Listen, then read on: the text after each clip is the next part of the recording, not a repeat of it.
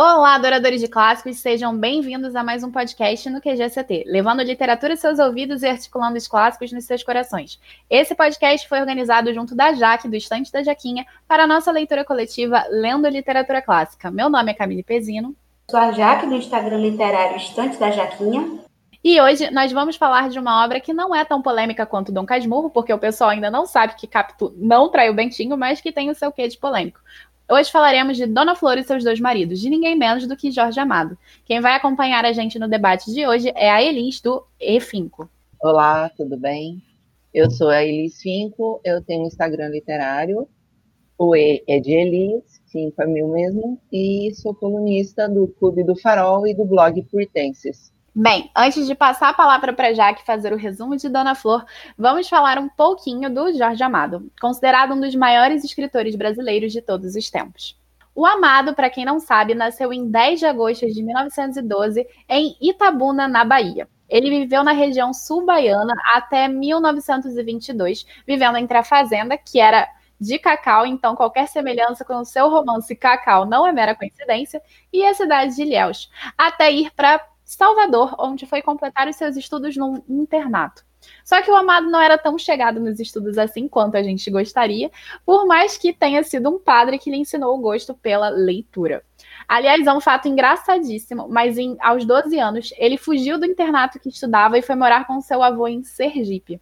O pai dele deve ter ficado bem irritado, mas demorou um par de meses para ir buscar o Jorge. E o Jorge, que não quis voltar de jeito nenhum para o colégio, decidiu que parte da sua vida naquele tempo seria do jeito que ele queria. Então, o pai resolveu dizer: se não vai estudar, você vai plantar cacau. Então, nesse meio tempo, ele se aconchegou com o povo mais humilde, descobriu os problemas das lutas de classes, entre outras coisas. E também foi provavelmente nesse tempo, em meados dessa época, que o candomblé passou a fazer parte da vida do pequeno Jorge. Mas, claro, uma hora ele voltou a estudar, porque senão não seria o grande escritor que é hoje. E quando ele voltou, ele se acomodou em um grupo que se intitulava a Academia dos Rebeldes. Eram jovens com o desejo da renovação literária. E, bem, a gente já conhece vários jovens e vários grupos no mundo todo que tinham esse intuito. Só que o Jorge realmente fez uma inovação enorme porque se preocupou com o povo. Muito novinho, ele começou a fazer poesia e parecia que ia ser poeta. Até que mais tarde, quando ele veio para o Rio de Janeiro, ou melhor, quando ele foi para o Rio de Janeiro, porque por mais que eu esteja no Rio de Janeiro, nem todo mundo aqui está no Rio. quando ele foi para o Rio de Janeiro fazer faculdade de Direito, em 31, as predileções pela poesia meio que caíram por terra e ele veio a escrever O País do Carnaval, o seu primeiro romance, e depois disso, realmente, ele não parou. E também não fez nenhuma parada política. Para quem não sabe, o Jorge Amado era um baita de um comunista. Em 1936, ele foi preso só por fazer parte da Aliança Libertadora Nacional, junto com o cara que escreveu Memórias do Cárcere, ninguém menos do que o Graciliano Ramos. Então todo mundo sabe que todo mundo aí foi preso. Bom, em 1937, ele publica uma das suas obras mais queridinhas, principalmente para mim e para Jaco, que é Capitães da Areia. Essa obra, como todas as outras que ele já tinha escrito, foram censuradas pelo Estado Novo, porque o Amado era considerado subversivo. Bom, pelo menos no ponto de vista deles. E então, não satisfeito em só censurar o autor, eles também queimaram os livros dele em praça pública. E essa é uma notícia que veio em vários jornais da época. Depois disso, prenderam realmente o Jorge. Ele ficou preso até 40, mais ou menos, 1940, e em 41 ele foi para a Argentina e escreveu um livro sobre ninguém menos do que Luiz Carlos Prestes, o maior comunista brasileiro que a gente conhece. E para quem tem curiosidade para saber sobre essa obra, vocês podem achá-la com o nome de O Cavaleiro da Esperança. Só que ele volta em 1945 e, conectado ao Partido Comunista, o Amado foi eleito deputado federal de São Paulo. Sabe aquela lei de taxação de livros que a gente estava brigando tanto para não ter? Pois é, que o Paulo Guedes quer colocar, foi o Jorge Amado que começou ela, ela numa emenda e que se tornou lei em 2004. Na verdade, na verdade, o Jorge Amado firmou isso justamente porque ele queria que todo o público brasileiro, não só uma camada mais prestigiada e mais benquista e mais endinheirada, tivesse acesso ao conhecimento. E em 1948, o mandado dele foi cassado também porque ele era comunista. Daí ele começou a passar por vários lugares no mundo até receber um prêmio internacional, que se eu não me engano foi o Stalin. E dessa forma, o Jorge Amado se tornou um nome extremamente conhecido não só no Brasil, mas também lá fora. E bom, como eu já falei muito, eu quero citar o Jorge Amado para falar como ele via a própria obra. Então, lá vai. Nunca desejei, se não ser um escritor do meu tempo e de meu país. Não pretendi e não tentei nunca fugir ao drama que nos coube viver, de um mundo agonizante e um mundo nascente. Não pretendi e não tentei nunca ser universal, senão sendo brasileiro, cada vez mais brasileiro. Poderia mesmo dizer, cada vez mais baiano, cada vez mais um escritor baiano. E se meus livros foram felizes pelo mundo afora, e se encontraram acolhimento e estima dos escritores e leitores estrangeiros, devo essa estima a esse público à condição brasileira daquilo que escrevi, a fidelidade mantida para com meu povo, com quem aprendi tudo quanto sei e de quem desejei ser intérprete. Então, essa é a perspectiva do amado e a perspectiva dele também é um pouquinho da nossa perspectiva. Por isso, Agora a gente vai fazer o resumo de Dona Flor. Jaque, é tudo seu. Então, gente, vamos falar de Dona Flor. Flor e sua, sua irmã e seu irmão moravam com a mamãe deles, que era uma tremenda uma chata interesseira. Aí, o que, que acontece? Ela queria porque queria casar as filhas com os melhores partidos da Bahia. Então, ela começou a ter frustrações porque a primeira filha dela casou com um mecânico e ela ficou fazer o quê, né? Então ela deixou toda a sua perspectiva de futuro em cima de Flo. Flo conheceu um cara lindo, galante, loiro, forte, que dizia ser envolvido com o governo, e sua mãe achou o máximo.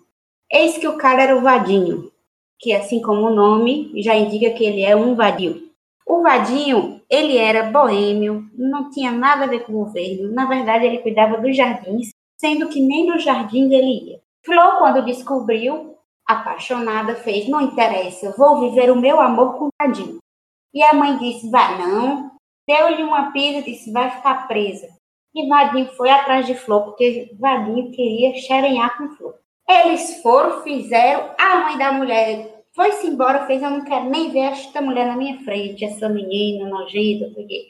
Aí Flor casou com o Vadinho. Eis que começa o inferno, porque Flor era uma exímia cozinheira, voltou uma escola de gastronomia, e Vadinho, tome, vai das alunas. Vadinho jogava, Vadinho batia em Flor.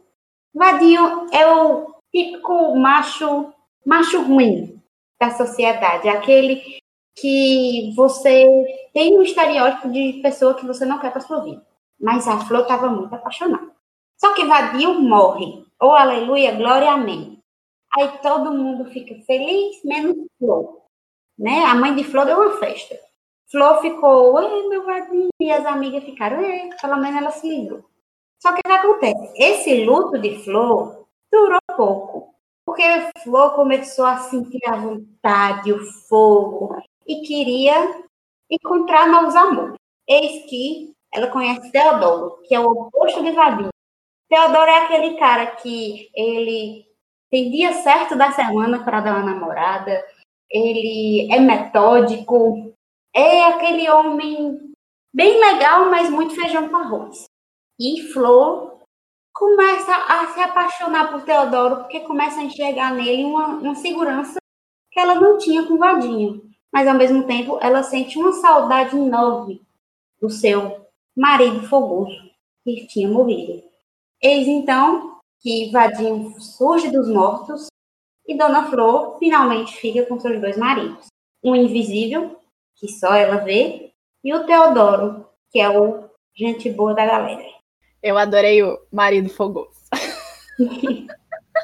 Muito bom. Bom, gente, como sempre, o resumo da Jaque foi ótimo. E esse é basicamente o enredo de Dona Flor e seus dois maridos. Bom, o debate do WhatsApp foi meio conturbado dessa vez. Tivemos alguns contratempos, principalmente da minha parte. Então, a gente não vai conseguir falar muito bem sobre as impressões do grupo justamente por conta disso. Então a gente vai fazer essa mescla aqui, falar um pouquinho sobre o que que nós três, tanto eu quanto a Jaque e a Elis achamos do livro. Bom, então vamos para a primeira pergunta. Como foi a experiência de ler Jorge Amado? Você gostou da escrita dele? Achou similar a outras obras do autor, se já estiver lido? E teve alguma dificuldade com a fluidez da obra? É, essa foi a minha primeira experiência com Jorge Amado. Foi uma das obras que me interessou justamente por já ter sido adaptada para tanto teatro quanto para série e filme. E para mim foi uma leitura que teve momentos. Ela não foi uma leitura linear, não, mas eu garanto que é uma leitura que você lê com tranquilidade. Mas você gostou da experiência de leitura de, do Jorge Amado em si? Não. E você, Jaque? Então, é, eu já tinha tido a experiência com Jorge Amado através de Capitães da Areia. Eu confesso que eu me decepcionei um pouco com Dona Flor. Eu achei que a leitura foi muito travada. Tinha as partes das receitas que eu confesso que eu pulei as páginas das receitas para ver se eu adiantava o livro. Não foi uma obra assim que me prendeu tanto. Confesso que eu me identifiquei um pouco com Dona Flor em alguns aspectos infelizes, mas eu não achei que foi um livro legal e fluido, não. Ele é bem travado e ele só fica bom a partir de 80%, o que é uma tragédia. Então é isso. Mas não é ruim. Ele é bem escrito e tal, mas não me prendeu, não. Nem um pouco. Então, eu já tive várias experiências com Jorge Amado, tá? Eu realmente confesso que Dona Flor não é a minha experiência favorita. A minha experiência favorita com ele é Capitães da Areia. E eu acho que é muito mais fluido, por mais que você tenha cenas ali muito gritantes. Tem dentro de Dona Flor várias críticas, várias referências culturais à Bahia. Inclusive, você fez que nem a Ju pulando as, os poemas do Hobbit. Você não deveria pular as receitas, porque elas acabam tendo uma criticidade ali no meio. Todas as receitas elas eram intercaladas com críticas sociais. Então, assim, você não deveria ter feito isso. Mas eu entendo por quê, porque realmente é uma leitura muito travada comparada a outras leituras do Jorge. Eu acho que é proposital e eu acho que é uma coisa que está muito relacionada ao incômodo que a gente sente com a relação da Dona Flor com o Vadinho.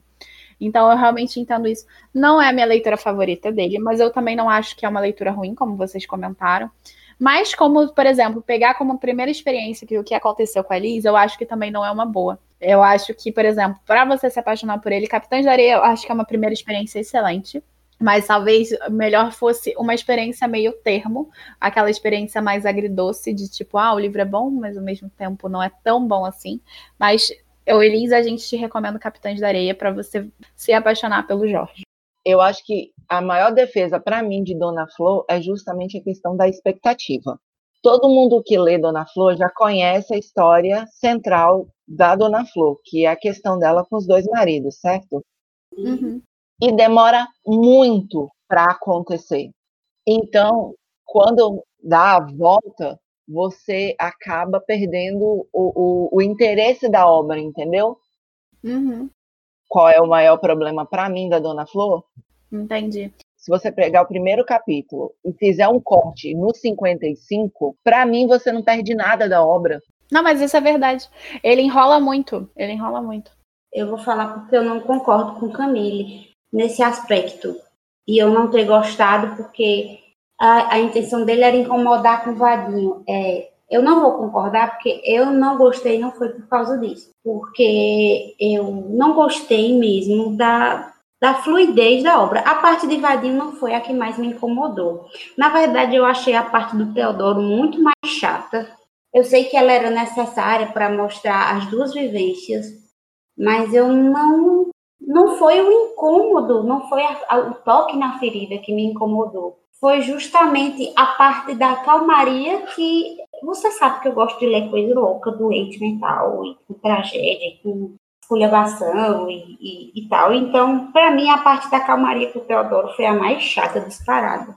Sim, mas você tem essas duas perspectivas. Tanto é que o livro ele é bem dual, justamente por conta disso, porque você vai ter gente que vai não conseguir suportar a parte do Vadim, como é meu caso, porque o Vadim, para mim, é insuportável, da mesma forma como gente que vai se incomodar com a extrema calmaria, porque você em Dona Flor tem uma estrutura de oposição completa. A Dona Flor ela é, é o centro da estrutura e você não tem como se fosse um contínuo, você tem os dois lados. E outro problema que até ele pontuou foi o problema da questão da, da própria narrativa. Parece que ela não engata. Você tá ali vivendo e remoendo junto com a Dona Flor todo aquele momento de perda o tempo todo. E ela parece que não sai disso mesmo quando casa com o Teodoro. Então, assim, é chato. Não, para mim é isso que é o grande ponto irritante da obra. Você, eu não consegui sentir que a, a Dona Flor era protagonista. Eu senti que a Dona Flor era só a âncora da, da história. Mas para mim o protagonista é Vadinho, Sim. porque a história só acontece quando existe Vadinho. Concordo plenamente. Isso que você falou de ela não se livrar do karma Vadinho, mesmo quando ela está casada com o Teodoro, porque é uma intensidade de amor diferente, Camille. Tipo, o amor do Teodoro, ele nunca vai ser ardente e inesquecível como foi o do Vadinho, com todo o sofrimento e a dor. E é por isso que ela não livra desse, desse karma. Sim, concordo com você também. Não discordo, não. A intensidade é diferente. Quer dizer, a, não é que a intensidade seja diferente. São amores diferentes. Relações de amor diferentes. Enquanto você tem um amor calmo, dedicado e matrimonial com o Teodoro, você tem o amor fogoso, o amor da paixão com o Vadinho. É como se fosse a diferença que muitos dos poetas dizem entre amor e paixão. Só que são formas de amar diferentes. Então, assim, é, é completamente diferente um do outro. É por isso que existe essa oposição de perspectiva. Não é questão de intensidade.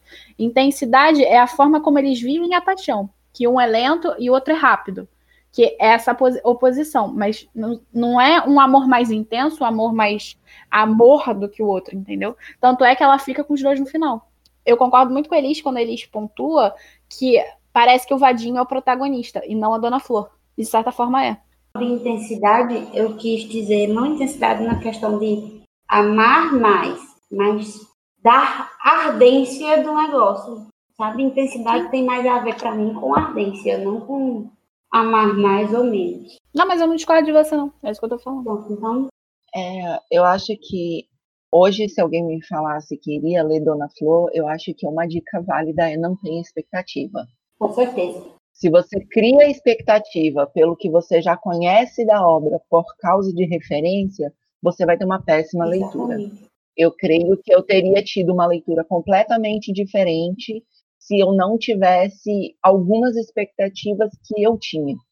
Eu concordo com a Elis, porque eu tinha muita expectativa também, principalmente na parte dos dois maridos. E os dois maridos só acontecem nos 45 do segundo tempo. E eu passei o livro inteiro esperando aquilo. E, gente, foi um parto.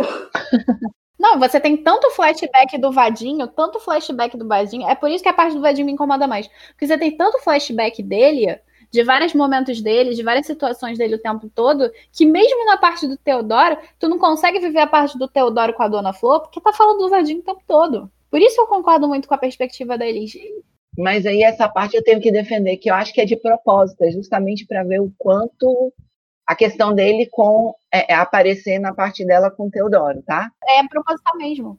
Justamente para ver o quanto ele tá aquela coisa do encosto, sabe? É encosto mesmo. A, a dona Flona desapegou.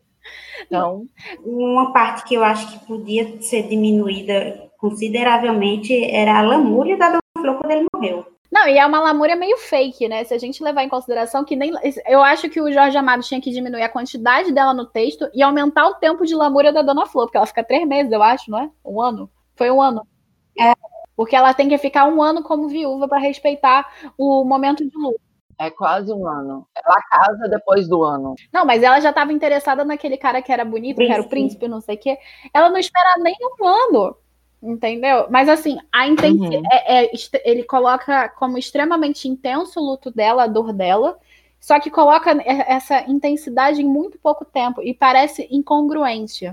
Parece não fazer muito sentido. Talvez se ele tivesse colocado mais tempo, tipo dois anos de luto, mas em medidas homeopáticas dentro da narrativa, menos faria com que o livro, eu acho que tivesse mais camadas e fosse mais bem construído. Eu acho que eu entendo que ele, a proposta da intensidade seja importante. Eu entendo que a proposta da intensidade é para fazer com que seja tão intenso quanto o amor que ela sentia ao Vadinho, pelo Vadinho. Mas eu acho que o que quebra as pernas é outra coisa. Que que eu queria que você, nessa sua fala, você pensasse um pouquinho. Pode falar. Será que o que quebra as pernas do leitor não é justamente a sogra? o tempo que ele gasta provando o quanto a sogra é uma praga? Também. Porque quem fala e desfala de Vadinho durante muita, muito tempo no livro é a sogra. Não é tanto tempo, não. Ela que conta a história do, do início do relacionamento deles todo. Sim, mas é, não, chega a 10% do e-book. Não, não é isso que é o incômodo, é a lamuriação da flor constantemente, porque a flor vai ficar lamuriando da, do, da primeira parte do, do primeiro capítulo até 80% do livro. Ela só para de se lamuriar quando ela aceita que vai ter que ficar com os dois. Bom, é verdade. Quando a Dionisa é o que eu acho que fala para ela. Então, assim, é só isso. É por isso que, para mim, o incômodo maior também é essa lamuriação da flor e é a parte do Vadinho, por mais que o Vadinho seja protagonista. É por isso que o livro só anda quando a Dona Flor aceita, tipo assim, os dois maridos ali naquele choque. O fato é que o queridinho dos olhos do autor nesse livro é o Vadinho mesmo. Pois é, é por isso que o livro, assim, né? É, hoje, para mulher contemporânea que tá naquela coisa do relacionamento abusivo, é soa incômodo a presença constante do Vadinho, pelo menos para mim entendeu? Eu entendo que o Teodoro seja feijão com arroz. Eu não gosto do Teodoro também. Eu acho que os dois são ruins de maneiras opostas. Mas assim, eu acho que ali a Dona Flor não tinha que ficar com nenhum dos dois e a Dona Flor tinha que ser livre, mas eu tô respondendo a.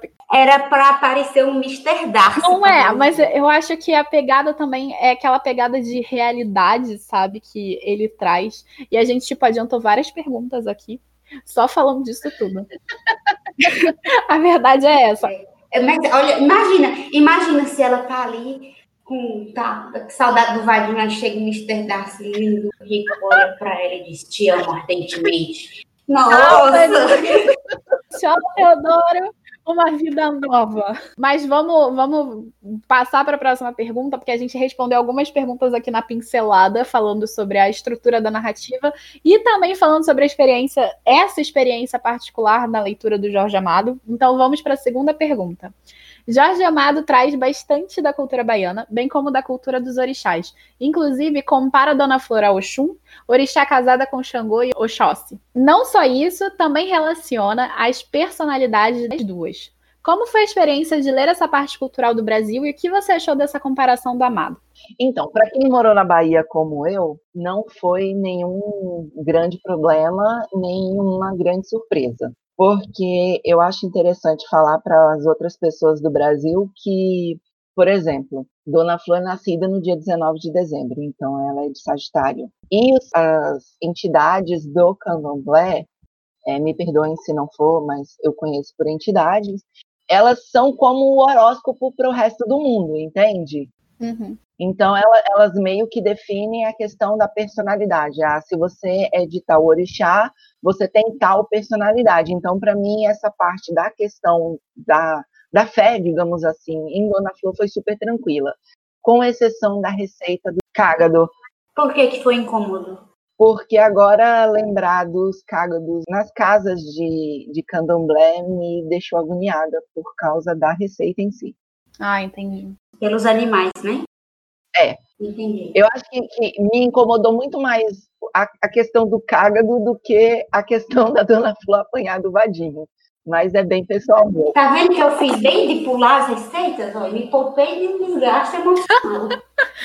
Não, não. As receitas elas trazem umas críticas bem interessantes, mas eu entendo que ele está falando. Muitas das culturas, não só a baiana, mas até a cultura cristã, eles usam animais como parte do sacrifício, etc. e tal. Isso vem de culturas arcaicas mesmo, na Grécia, no, no Egito, em todas Sim. as culturas tinham isso. Então, isso é uma forma de preservar a cultura dos antepassados, que me incomoda bastante, mas a gente não liga quando é no Natal e tem peru na mesa, né? A real é essa. Não, a real é que, assim, se eu vejo o bichinho cozido, é diferente de eu saber o processo, entendeu? Ah, entendi. Ah, com certeza. A questão para mim da, da receita é que a dona Flor, ela dá o processo do preparo.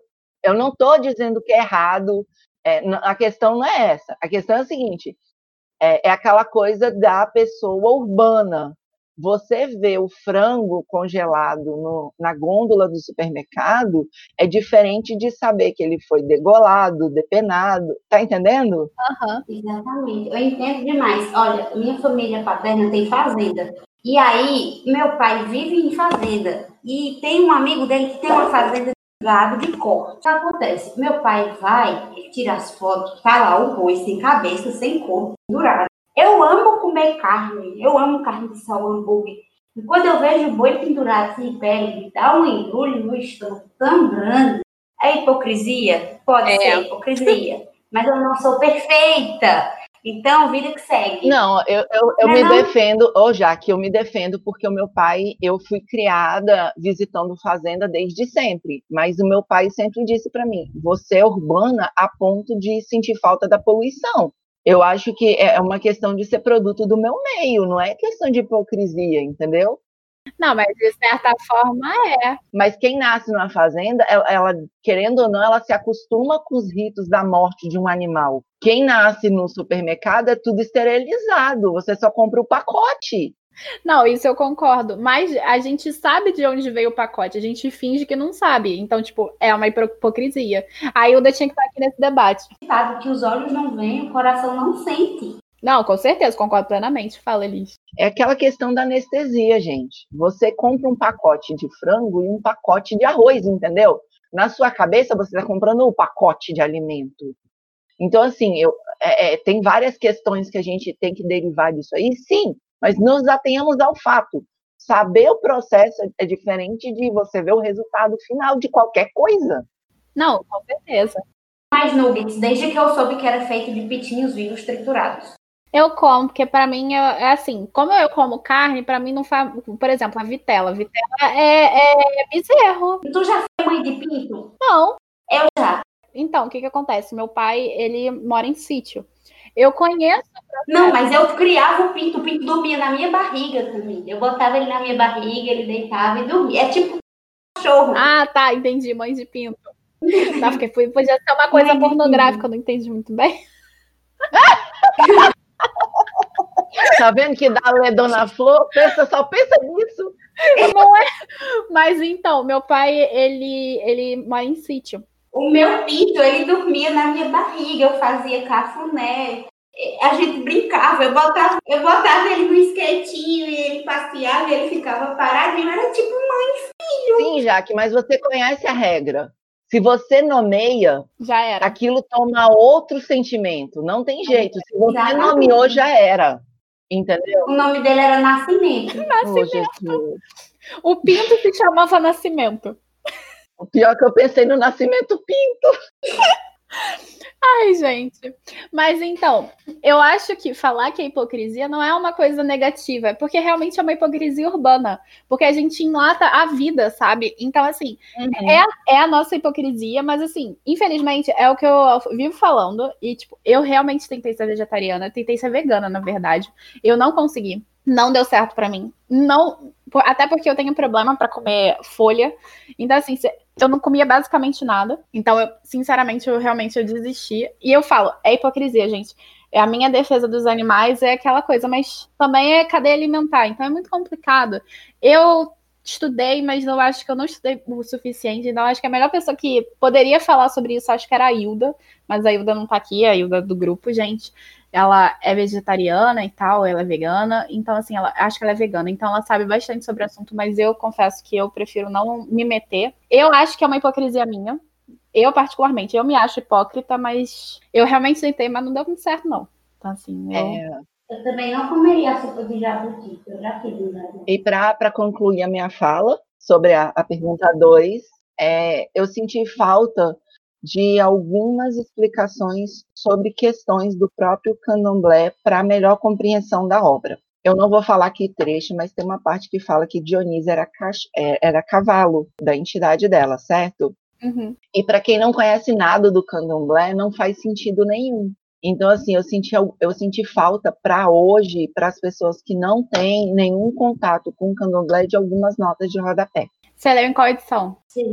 Eu li na da Companhia das Letras. Então, eu considero essa crítica muito válida, porque você vê que naquela fala que eu trouxe do autor, e foi proposital justamente por conta disso, que eu queria chegar nesse assunto também, ele era um escritor baiano que estava escrevendo cada vez como baiano. Então, para ele, inserido nessa cultura, tem muita coisa ali que faz muito sentido, mas para quem é de outros estados e até de outros lugares do mundo, tem bastante coisa que não faz sentido. Então, eu concordo. Faltou umas notas de rodapé ali para fazer, para criar esse sentido. Uhum. Sim, verdade. Porque depois que eu pesquisei e fui pro debate e tal, porque vi a pergunta, eu vi que tinha características de Dona Flor que se ligavam com as entidades. Mas, lá no debate mesmo, muitas pessoas não concordavam, disseram, não, Flor não é assim, não. E eu lembrei muito do que a Elis falou antes da, da gente começar o podcast, que Flor não era sagitariana. E realmente tem muita característica lá que você tem que dar um, um caminho muito sinuoso para chegar àquela característica em Flor. Não é algo que a gente percebe diretamente. Assim, Flor é, por exemplo, independente. Ela é independente financeiramente, mas emocionalmente ela não era. Uhum. Porque ela tinha, sim, uma dependência emocional do Vadim incontestável. Então, eu acho que foi muito rico isso, mas eu acho que faltou, sim, as notas de rodapé para explicar. E faltou que fosse encaixasse de verdade nessas características de uma forma mais direta e não tão sutilmente assim, porque ficou um pouco forçado.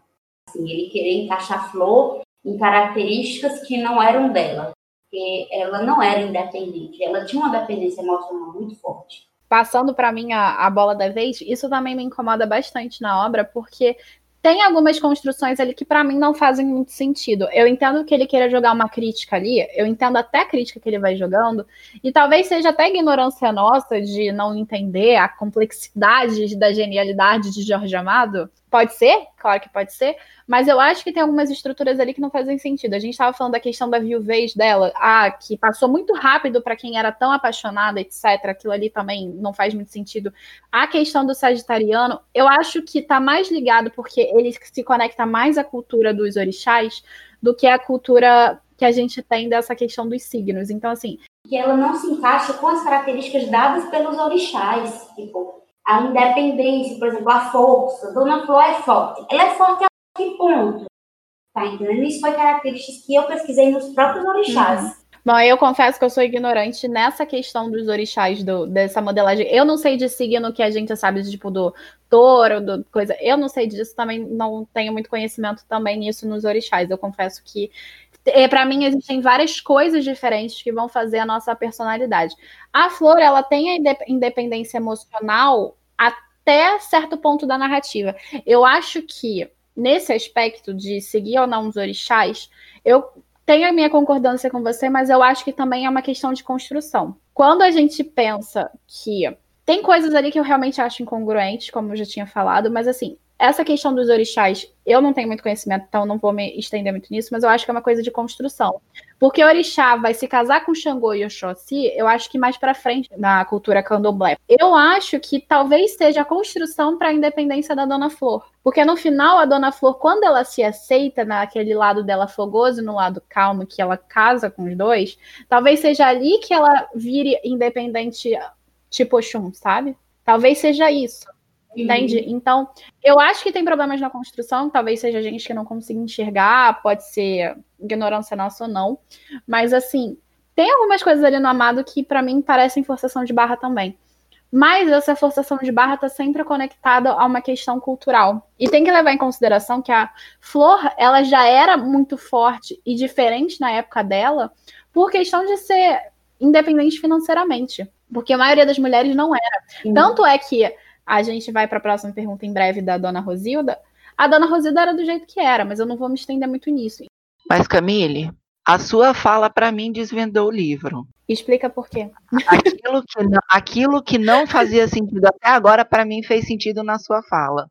Dona Flor, ela vai ser tudo que ele propõe. No final do livro. Quando ela faz a escolha. Então, o que a gente está acompanhando no livro não é a essência de Dona Flor, é só o caminho. Sim. Então a gente espera que ela seja uma mulher formada. Eu estou colocando isso minha percepção, tá? Uhum. A gente espera que ela tenha força, que ela tenha a, a independência, que ela tenha. E na realidade o que a gente está acompanhando é como ela vai alcançar tudo isso. Sim. Então ele nos avisa de como ela. Eu não estou dizendo que isso me faz concordar com tudo, não, tá? É assim, é só uma perspectiva nova que me deixa um pouco mais confortável com a obra, que é o quê? Em vez de tentar entender Dona Flor a partir do que ela é no início do livro, é entender Dona Flor com o que ela vai passar a ser no final do livro, entende? Uhum. Então, para mim, o livro é de Vadinho quando, e Dona Flor se torna protagonista dela mesma só no final. E é por isso o desconforto todo da leitura. Exatamente. É Eu não tinha pensado nisso, não. Genial. eu não, não senti incômodo com Dona Flor em si, porque, como eu já disse, eu me identifico bastante com Dona Flor em muitos aspectos da trajetória dela. E no que vocês colocaram agora, eu me identifico mais ainda, porque eu vou subir a nota desse livro. eu vou subir a nota. Cadê o Scooby? Cadê o Scooby aqui? Vou abrir o Scooby agora. Vamos botar quatro estrelas. Não, eu vou ser honesta. Eu acho que tem algum, alguns problemas de estrutura dentro da narrativa. Eu consigo enxergar isso. Não que seja. Ah, pode ser ignorância minha, mas eu consigo enxergar alguns problemas de estrutura. Mas esses problemas, eles são calculados dentro da cultura baiana. Entende? Por exemplo, essa construção de demora da flor, da, da questão da viuvez, para mim, é muito mal construída. Na minha concepção. Eu entendo que, tipo assim, ah, ela aceita que ele era ruim, mas ainda é apaixonada por ele, aí vive uma viuvez que tá ali incomodando com fogo no rabo dela. Então, assim, para mim, essa estrutura, esse momento de remanchear nessa, nessa questão dela, da viuvez dela, etc e tal, para mim só. Eu entendo porque ele faz isso, mas eu não gosto. Talvez não seja só um problema de estrutura, talvez seja um problema pessoal, entendeu? Pode eu ser. acho que é um problema pessoal. É. Eu entendo porque ele faz isso e eu vou explicar agora. Então me explique. Como uma pessoa que passou por isso. Eu vou dar minha experiência pessoal. Quando a gente aceita que a pessoa é ruim, mas a gente não consegue se desvincular sentimentalmente da pessoa, e a pessoa tinha o borogodó, a gente sente saudade da pessoa, uhum. certo? E o que, a pessoa dava pra gente? O borogodó. E o que é que a gente está sem quando a pessoa que dava o borogodó pra gente não está dando mais, porque não está mais. O borogodó. Então, o que, é que ela vai procurar? O borogodó. Não, eu entendo isso. Eu entendo essa parte. O que eu tô falando é que, tipo assim, parece que a viuvez dela com os sentimentos dela são conflitantes. Eu entendo que possa ser conflitante, mas eu acho que a forma como foi não me soa tão plausível. Talvez fosse a intensidade com pouco tempo, entendeu? É isso que eu acho que é o problema. Você lembra que o pai de santo fez uma amarração para Dona Flor levar para o túmulo de Vadinho? Sim a inquietação de Dona Flor é justamente Vadinho tentando se livrar daquilo. Porque quando ele volta, ele deixa claro para ela que se não fosse aquilo ali, ele já tinha voltado antes pela força do desejo dela. Então, Dona Flor, ela está tendo as vivências de viuvez, tentando ser mulher honesta, porque é, uma, é, uma, é um desespero dela manter o próprio nome. Tipo, eu já perdi Vadinho, agora eu preciso manter pelo menos a minha honra. Hum. Porque a vizinhança delas, desculpa, mas é a sucursal do inferno em questão vigilância da alheia. Com certeza. Né? As inquietações de, de, Dona Flor em relação ao fogo que ela tem por Vadinho, para mim já é interferência dele que está sendo contido pelo trabalho do Pai de Santo. Que quando ele volta, ele já deixa claro isso para ela, entende? Uhum. A força do seu desejo, do seu amor por mim é tão grande que se não fosse você ter levado aquela amarração para o meu túmulo, eu teria voltado antes. Não, sim. Então, para mim, a viuvez dela não fica tão incongruente justamente por causa disso. Ela, em momento nenhum, deixou de ter a interferência da divadinho além túmulo. Não, isso com certeza.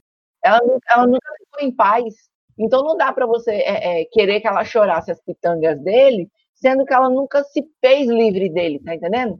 Sim, mas o que eu tô falando é, esse momento de não só necessariamente chorar as pitangas, mas de não se ver livre dele, eu acho que tinha que ser mais longo. É isso que eu tô falando, entendeu? Ah, entendi. Ah, mas aí o que, que acontece? Eu concordo em partes. Justamente, ela não, ela não consegue se ver livre dele, ela ainda ama ele.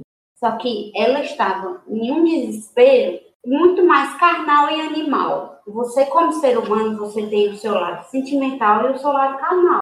E ela queria manter o nome, como a gente disse, cidade dela. Então, a saída dela foi meio que para conseguir. Mas aí que tá. Dar vazão a esse sentimento.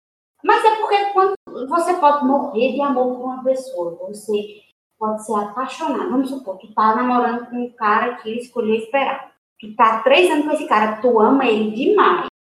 E justamente por tu amar ele demais, esse teu desejo vai aflorar. E aí não vai dar. Sim, mas tu vai ficar com fogo no carro.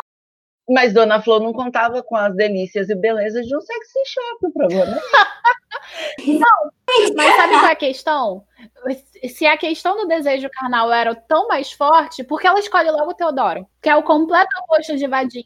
E que não tem nada com a questão da sexualidade em si. Ele não aflora a sexualidade de Dona Flor. Ele aflora o emocional mas exatamente, ele, ele não aflora a sexualidade de Dona Flor, mas isso se mostra na lua de mel deles uma frustração de Dona Flor quanto a isso. Durante, na verdade, não só o livro todo, ela é extremamente frustrada com a vida sexual dela. Mas é essa a questão. Ela procura o exato oposto do vadinho. Eu não acho que é pela questão do carnal. Eu acho que é pela questão da segurança que ela quer. E, inclusive, eu acho engraçado que o Teodoro tá doido para fazer a arruaça com Dona Flor do jeito que a Dona Flor quer, só que ele acha que ela é tão moça honesta que não pode fazer isso. Então, tipo, fica uma péssima leitura aí de casal. Que, um, que os dois tá. querem uma coisa muito mais forte, mas não pode porque ela é moça honesta. Então, assim. Então, eu acho, eu acho assim, engraçado. Os dois maridos são fogosos. Os dois maridos podem ser muito mais do que Inclusive, o Teodoro poderia ser exatamente o que o fogo do Vadinho.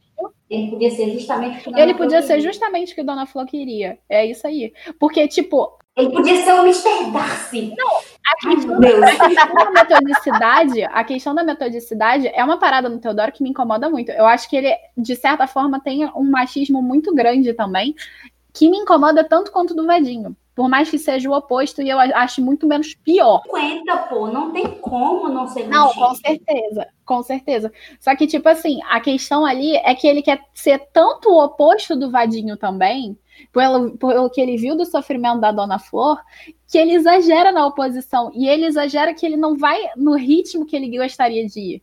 Do, da questão da sexualidade. Então, eu acho que não é o carnal que leva a Dona Flor a ficar com o Teodoro, entendeu? Essa é, é a questão. Tipo, você pontua como se fosse, ah, o desejo carnal dela era tão grande, ela era tão fogosa que ela estava precisando de um marido.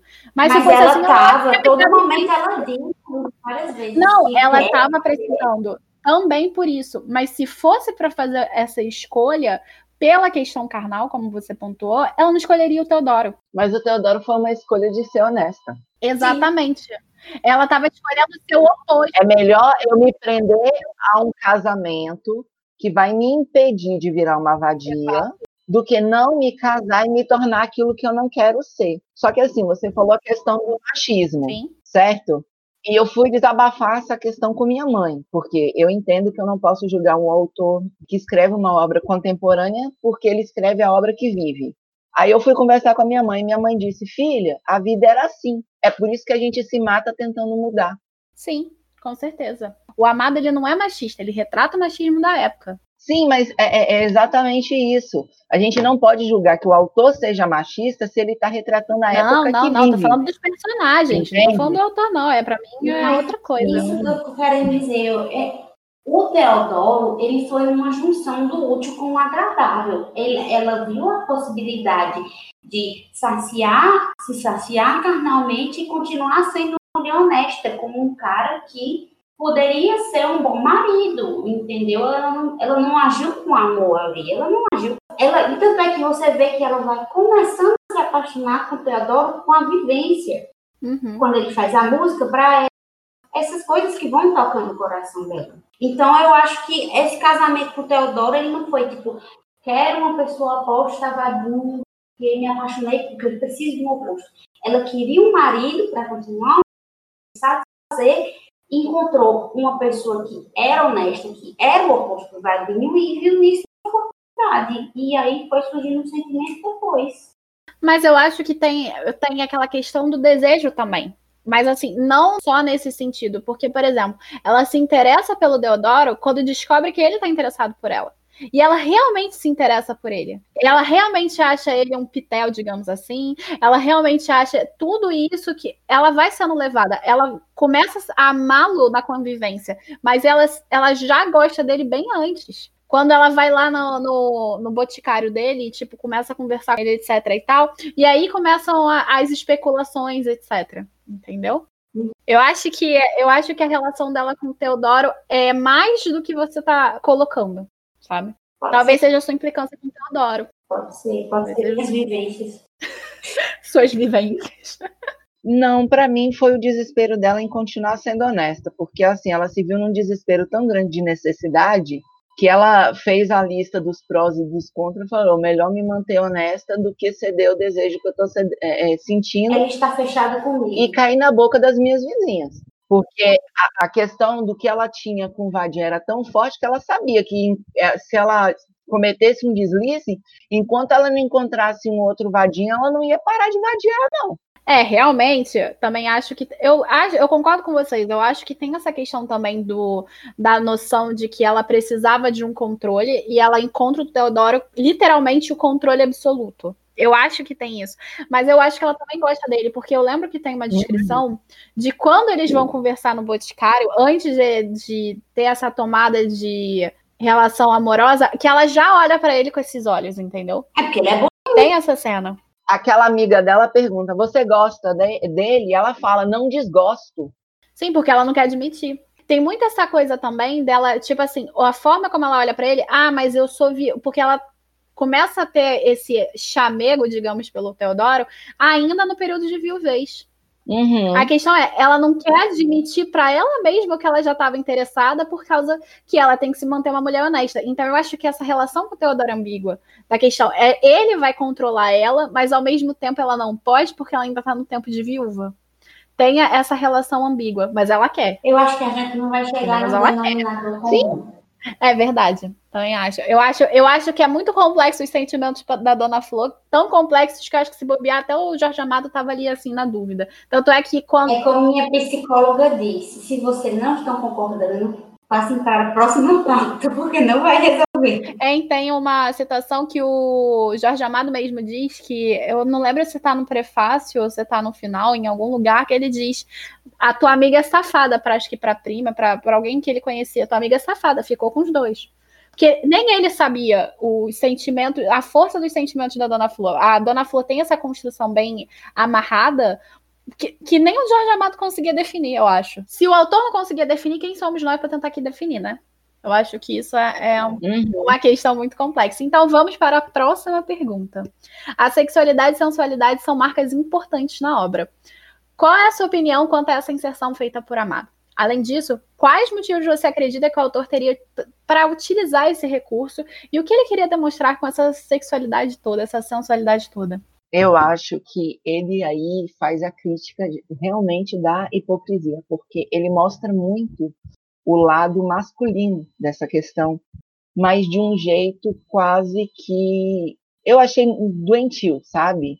Porque é aquilo que a mulher não ouve. Fofoca do bar, os elogios sem filtro, a questão do que a mulher, enquanto dama da vida, é, eles tinham uma palavra, é, mulher dama, isso mesmo, uhum. que eu uhum. achei engraçado durante a leitura.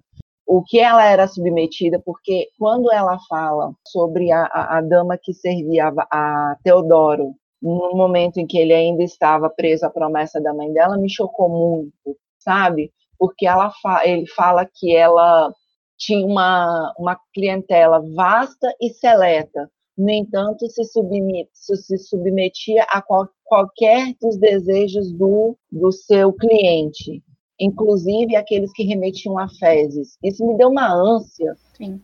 E para mim foi um, um, jeito dele colocar aquilo escrachado, esfregando na cara das pessoas, a que ponto a mulher era tanto endeusada quanto rebaixada. Porque toda vez que ele fala da questão do cabaço, por exemplo, que para as pessoas que, que não pegaram é o ímen, ele deixa isso muito claro, que a mulher fica reduzida muito pouco. Para mim, essa questão da sexualidade leva a, o leitor aos extremos, talvez num desespero de mostrar o, o que não era dito. Pelo menos eu tentei me, me entender na, na, leitura dessa forma, entende? Uhum. Que a mulher tanto era endeusada quanto rebaixada muito pouco e que na realidade toda mulher esconde uma própria força que ela própria desconhece. Porque quando Dona Flor vai lá tirar o filho da, da mulher da vida, que nada tem. É da Dionísia. É, achando que estava fazendo um favor, ela é defrontada com a própria força feminina. Que, como diz, mulher é frágil, mas mãe é forte. Então, assim, eu vejo ele sempre trazendo à baila tudo aquilo que a mulher tem de melhor não reduzindo ela à sexualidade, apesar disso ser o que norteia a sociedade. A pureza, a castidade, contentamento do casamento. E o Vadinho vai fazendo oposição a tudo isso quando ele traz aquilo que fica encoberto pelos panos da moral e bons costumes. Fiquei reflexiva agora por falar da Elisa. Eu acho que, na minha percepção, não foi tanto por aí, não. Apesar que eu acho que você está coberto de razão. Eu acho que ele quis mostrar o quão o ser humano ele pode ser animalizado, o quanto ele é levado por instinto, por desejo, e que isso é muito forte, que a gente, na verdade, até exagerou na dose, mas agora que eles falam, eu acho que realmente não é exagero, não, é a gente que não vê, né? Mas eu acho, na, quando eu li, eu pensei, gente, ele, ele meio que satirizou a sexualidade para mostrar o, quão o ser humano é levado por instinto, como o ser humano é muito animal ainda. Mas eu fiquei pensando agora, acho que talvez ele não tenha exagerado, não. Talvez ele que não seja tão esperta assim da vida e não tenha tido essa percepção que o ser humano ele, ele é baixo mesmo. Eu tô sentindo você aumentando a nota de novo no Scooby? talvez, talvez, quem sabe. Acho que eu vou terminar esse livro aqui com uma notinha melhor, viu? Acho que eu só vou dar nota dos clássicos agora e depois podcast. Vamos lá. É, então, eu gostei da sua fala, Liz, porque você falou do, de dois pontos dentro da estrutura da sociedade sobre a questão da sexualização da mulher tanto no sentido de endeusamento e ao mesmo tempo de rebaixamento. Por isso que a pergunta ela vai se direcionando para sexualidade e sensualidade, porque para mim o, o, a diferença está aí. A mulher sensual é aquela mulher endeusada, a mulher sexualizada é aquela mulher rebaixada. Então você tem essa dualidade marcada na obra, porque a mulher ela é uma figura ao mesmo tempo cultuada pela sua fragilidade e também rebaixada pela mesma fragilidade. São aqueles opostos complementares que fazem a nossa vida cotidiana, entende? Pelo menos na minha concepção. Então eu concordo com as duas, inclusive. O Amado ele vai mostrando essa animalização. Eu acho que os dois pontos eles não são avessos um ao outro, pelo contrário, eles são complementares. Porque existe essa animalização que a Jaque pontuou, que para mim é muito marcada nas obras do Amado, porque nós somos animais, querendo ou não. E ao mesmo tempo tem toda essa construção social que o Amado vai trazendo aqui que não é exagerada, isso eu realmente acho que não é exagerada, pelo contrário. Principalmente numa, na década de 50, em que a gente tem toda essa exploração do corpo feminino. Por exemplo, o corpo negro, principalmente, que continua hoje, do corpo feminino negro, que é hipersexualizado de uma forma extrema e absurda. Então, assim, quando o Amado ele tá trazendo isso, ele tá trazendo essas marcas são marcas da sociedade baiana mesmo. E não só da baiana, como de várias outras dentro da cultura. Então, assim, eu gosto muito dessa inserção do amado, porque faz sentido, principalmente no contexto em que a gente está falando de uma mulher que quer ser fogosa, mas ao mesmo tempo quer ser honesta. Como ela vai se manter no status quo da honestidade das pessoas a elogiando, que é uma coisa central dentro da proposta social, porque a mulher ela precisa ser um ser elevado ao mesmo tempo que ela precisa se mostrar de tudo de bom.com o tempo todo. Então, assim, você tem a Dona Floralina nesse embate sobre a questão da sexualidade e da sensualidade dentro dela mesma. De em que medida ela pode não ser censurada socialmente, ao mesmo tempo que ela pode ser quem ela é. Então, isso está sempre em dualidade na obra. Tanto é que a dualidade também está nos maridos, está nessa percepção da própria Dona Flor. Então, assim, é essa marca o tempo inteiro. Então, por mais que, por exemplo, para mim também o Vadinho seja o destaque da obra, seja o protagonista a Dona Flor ganhe o, no final o ponto, é porque o que a Dona Flor queria ser era o que o Vadinho era. Só que a Dona Flor nunca podia ser o que o Vadinho era, porque o Vadinho era homem e ela era mulher. Ela tinha que estar ali naquela posição social em que ela era bem quista por todo mundo. Então, isso para mim é uma das coisas mais brilhantes do Amado, por mais que pareça que é tipo Game of Thrones, tem várias cenas de sexo sem sentido nenhum, sem explicação nenhuma, em Jorge Amado faz sentido, porque tá conectado com essa crítica social que é Dona Flor. Então, assim, eu acho que tudo que vocês falaram, e até acho que a própria Dona Flor, são os motivos. Eu acho que ele queria demonstrar tanto a sociedade quanto o aprisionamento feminino. Porque a gente tem esse aprisionamento até hoje. Todo xingamento que é feito está relacionado à sexualidade feminina. Filha da pi, pi, pi, por exemplo, piranha, Se você fala mulher piranha e moleque piranha, são duas coisas completamente diferentes. Vagabundo e vagabunda são completamente diferentes. Sempre o xingamento feminino está relacionado à sexualidade e o xingamento masculino geralmente está relacionado à questão de prover o lar. Só que aqui, quando o Jorge Amado ele faz essa construção, ele está botando isso em xeque. Então, para mim, é sensacional. O que é moleque piranha? Moleque piranha é aquele moleque que faz o que quer. Não é aquele. Ah, e mesmo se o homem, se for aquele moleque piranha no sentido de pegar todo mundo, aquele moleque safo, tá ligado? Hum. Então, o xingamento do homem. Ah, o xingamento do homem também é, também é relacionado à sexualidade. É viado, brocha. Só se for a castração. Ou então a homossexualidade, porque o homem xinga o outro chamando ele de viado. Mas é a questão da castração. Sim, é, é, de fato. A da mulher, o xingamento está no fato de que ela não pode ser livre sexualmente. O do Exatamente. homem é o contrário, é a castração. Mas aí você já vê justamente uma coisa que Amado mostrava no livro dele, que o Teodoro era o brocha. Não, não era brocha. Ele era mal visto porque ele só pegava a Dona Flor, que ele não traía a Dona Flor. Então, mas a, aí nessa questão da sexualidade, a sensualidade foi o que me tirou o brilho da obra porque é o seguinte, é, quando falam de feminismo, parece que feminismo é direito da mulher ser tão puta quanto homem, e sem sofrer sanção social por isso. E para mim, questão do empoderamento feminino é justamente o direito de escolher seja o que for. Então, assim, eu, eu, eu, esperava que as escolhas de Dona Flor fossem mais um fruto de uma libertação do que de uma necessidade de adequação. Esse êxtase só vem no final e por uma questão totalmente adversa, que é a questão do sentimento. Que, é, digamos assim, no final, o que imperou foi o amor dela por Vadinho, e não uma, uma questão de propriamente escolha, eu escolho teus dois. Ela só escolheu amar, não, não chegou a ser uma questão de empoderamento feminino.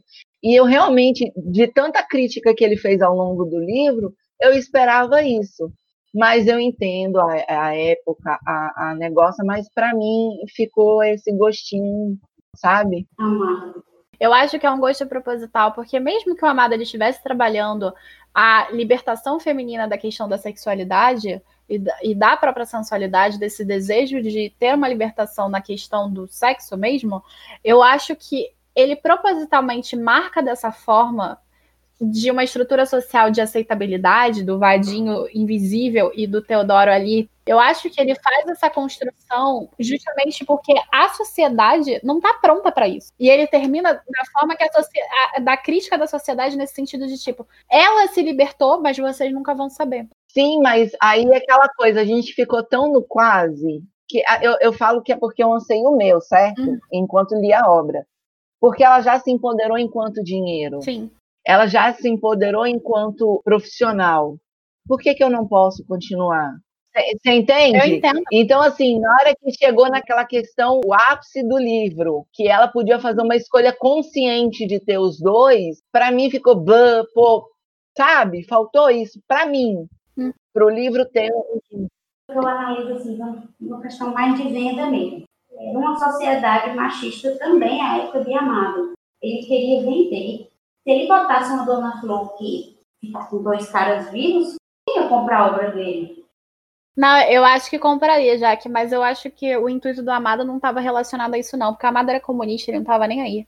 Eu acho que o fato dela não ficar com os dois visíveis no final está muito relacionado à própria crítica que o Amado quis construir da sociedade.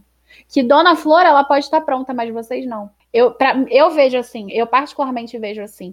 Claro, não é o, meu sonho de princesa, como, por exemplo, é o que foi o que a Liz falou. Não me senti completamente satisfeita com esse final, principalmente considerando os tempos que a gente vive hoje. Não. Mas eu acho que o Amado ele só estava pontuando que o quanto a gente ainda tinha que lutar para mudar esse, essa perspectiva. Porque a dona foi o que a Liz falou. A dona Flora ela já tinha independência financeira. Isso já era um engajamento desde o início do livro de luta. Mas a, a independência amorosa, a independência do eu, é uma coisa que a sociedade ainda não está pronta. É até hoje. Vocês já prestaram atenção de como a maioria dos livros, principalmente esses romances, seriam resolvidos por poliamor. Romances de, de traição e é coisas afins, com certeza. Crepúsculo, novela das seis, e por aí vai. Se tivesse poliamor, não teria problema. Não que eu gosto do poliamor, sou monogâmica. Mas eu acho que poliamor. Se for para resolver os problemas das vidas das pessoas, eu não vejo problema. Cada um faz. Mas, o Jaque, eu adoraria um poliamor com dois homens maravilhosos, mas o poliamor ele só funciona para homem, pelo menos na minha perspectiva, tá? Porque a mulher ela vai ser tão julgada socialmente porque ela está fazendo poliamor que vai ser um inferno na vida dela. Mas do homem, a, o homem até é vantajoso. Aí que tá, aí entra a crítica do amar. Nós não estamos preparados para isso. Sim, mas é por isso que eu acho que o final é do jeito que é. É aquele final amargo que é para jogar na nossa cara. Eu entendo perfeitamente o que eles falou, inclusive concordo, mas é aquela coisa, né? Era o que o autor queria mostrar pra gente dar mais um tapa na nossa cara. Eu acho isso também. Mas aí, Camille, a minha questão não é a sociedade não estar tá preparada, é a própria dona Flor não estar tá preparada.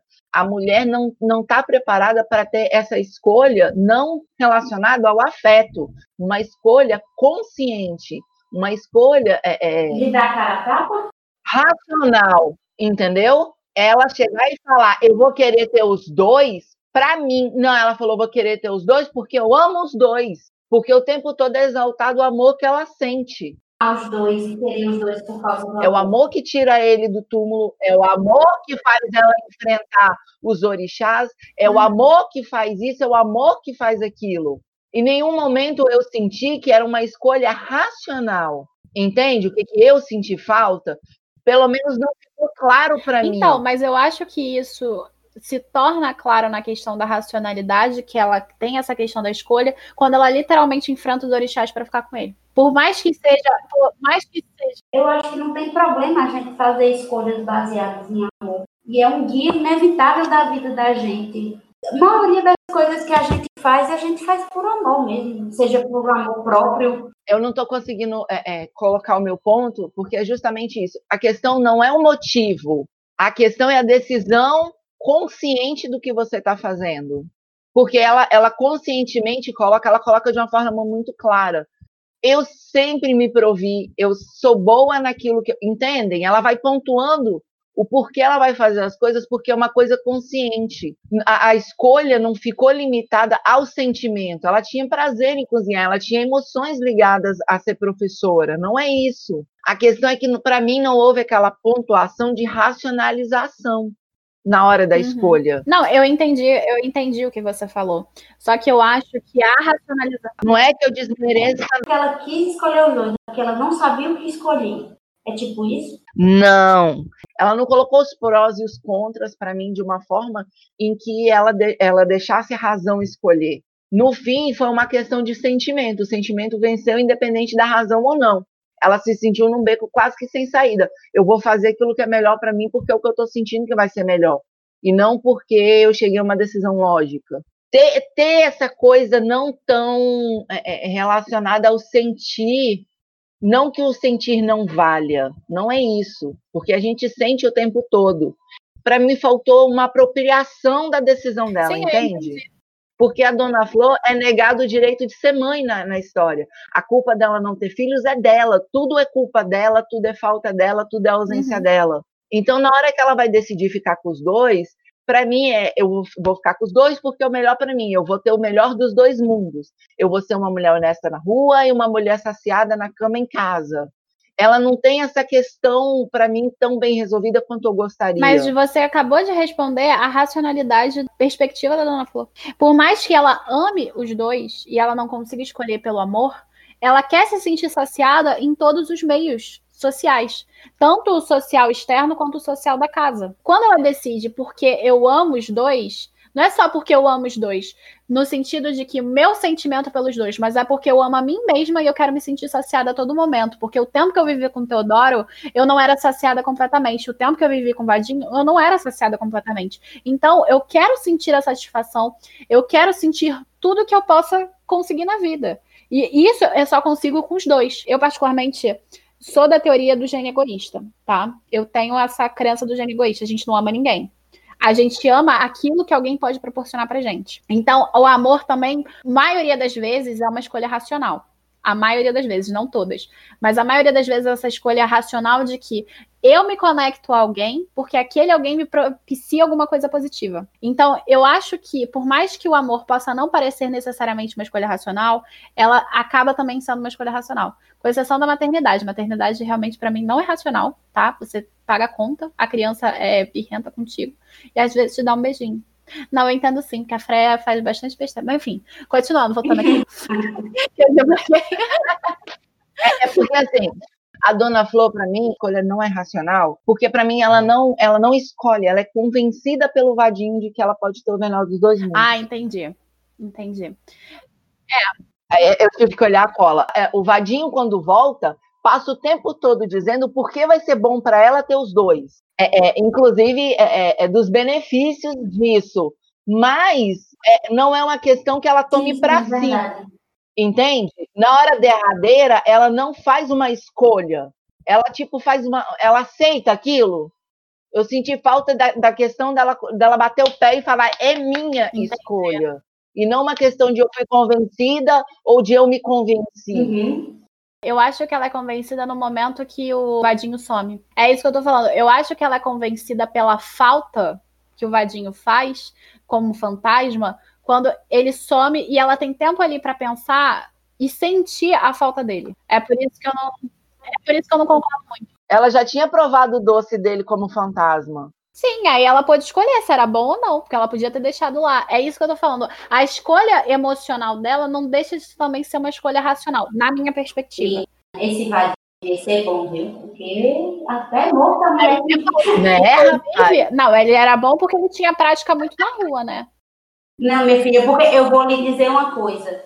Tem casa que tem pra que não dá um caldo de cano, não, viu? Vamos lá, continua. Próxima. Vamos para a próxima pergunta. Eu entendi. Eu concordo, eu concordo com essa sua ideia, mas eu acho que a questão da, para mim, o racional e o emocional, eles real estão conectados. Eu acho que eles não se desconectam, só com a questão da maternidade mesmo, por causa dessa teoria. Depois pesquisa. É a teoria do gênio egoísta. Você, você vai ver que muitas das ações que a gente toma no dia a dia, por mais que a gente pense que é amor, inclusive, o gene, o gene egoísta diz que a própria maternidade, na verdade, é o seu gene querendo se continuar vivo pelos seus filhos. Mas eu concordo plenamente com isso. Então, eu, eu pra, por isso que para mim eu entendo a sua perspectiva, eu entendo real a sua perspectiva, mas eu acho que é racional também. Eu acho que é aquela questão de, de... ter um momento da narrativa que diga eu quero escolher por isso, isso e isso. Eu entendi. Eu, é, mas é o que eu te falei, é uma questão, é uma questão de, de, de um gosto meu, sabe? Seria muito gostoso uma mulher que teve tanta privação durante o livro todo ter esse momento. Para mim, assim, seria ainda mais épico do que o final, que já é épico, porque digamos que aquilo ali numa tela é de uma cena escatológica. Eu entendo tua, tua perspectiva, mas eu só vou responder isso lá na questão bônus. A próxima pergunta é: observamos diversas críticas à mãe de Dona Flor, Dona Rosilda. Você acredita que Dona Rosilda estava errada em relação aos seus objetivos? Além disso, você concorda com o posicionamento da Dona Rosilda em relação ao Vadinho? Gente, olha, não é por causa da influência da Jaquinha. Eu tenho provas anotadas que não é. Mas eu só conseguia pensar nessa mulher como a mãe da, da Lizzie Bennett. ah, Esse desespero me deu tanto de orgulho e preconceito. Qualquer coisa que viesse, que atendesse o status quo que aquela mulher tinha na cabeça, estava ótimo, a filha tinha que casar. É desse jeito mesmo sabe? E na hora que a dona Flor diz não para aquele é, é, filho lá do homem, eu, eu senti tanto ela dando um não para aquele padre que vem casar com a, uhum. com a Lizzie, uhum. aquele primo lá. Gente, eu, me bateu tanto Jenny Austin nesse momento que eu olhava para aquela mulher assim e eu, eu, acabei tomando ranço da mãe da Lizzie por causa dessa mulher. E assim, outra coisa, um elogio a quem não percebeu a sutileza de Jorge Amado. Em vez de dizer que a mulher era a própria é, é, besta do Apocalipse, ela fala que a peste, a fome. eu, eu ria é nesses momentos, eu ria igual uma condenada, porque eu falava, essas sutilezas são de uma genialidade tão gostosa é verdade. Eu acho que assim, ela tá errada porque ela não queria propiciar um futuro bom para as filhas. Ela queria propiciar um futuro bom para as filhas, para ela ter um futuro bom. Flor casa com o Teodoro, ela vai no ouvido do Teodoro dizer que Flor quer se mudar para a própria Rosilda tem o próprio quarto. Então, eu acho que ela não está errada de querer que as filhas tenham um bom futuro, na época, porque o bom futuro era casando, né? Flor era independente e tal, isso é um, é um ponto fora da curva da época. Eu acho que ela não estava errada em não gostar do Vadinho, porque Vadinho realmente era um bosta.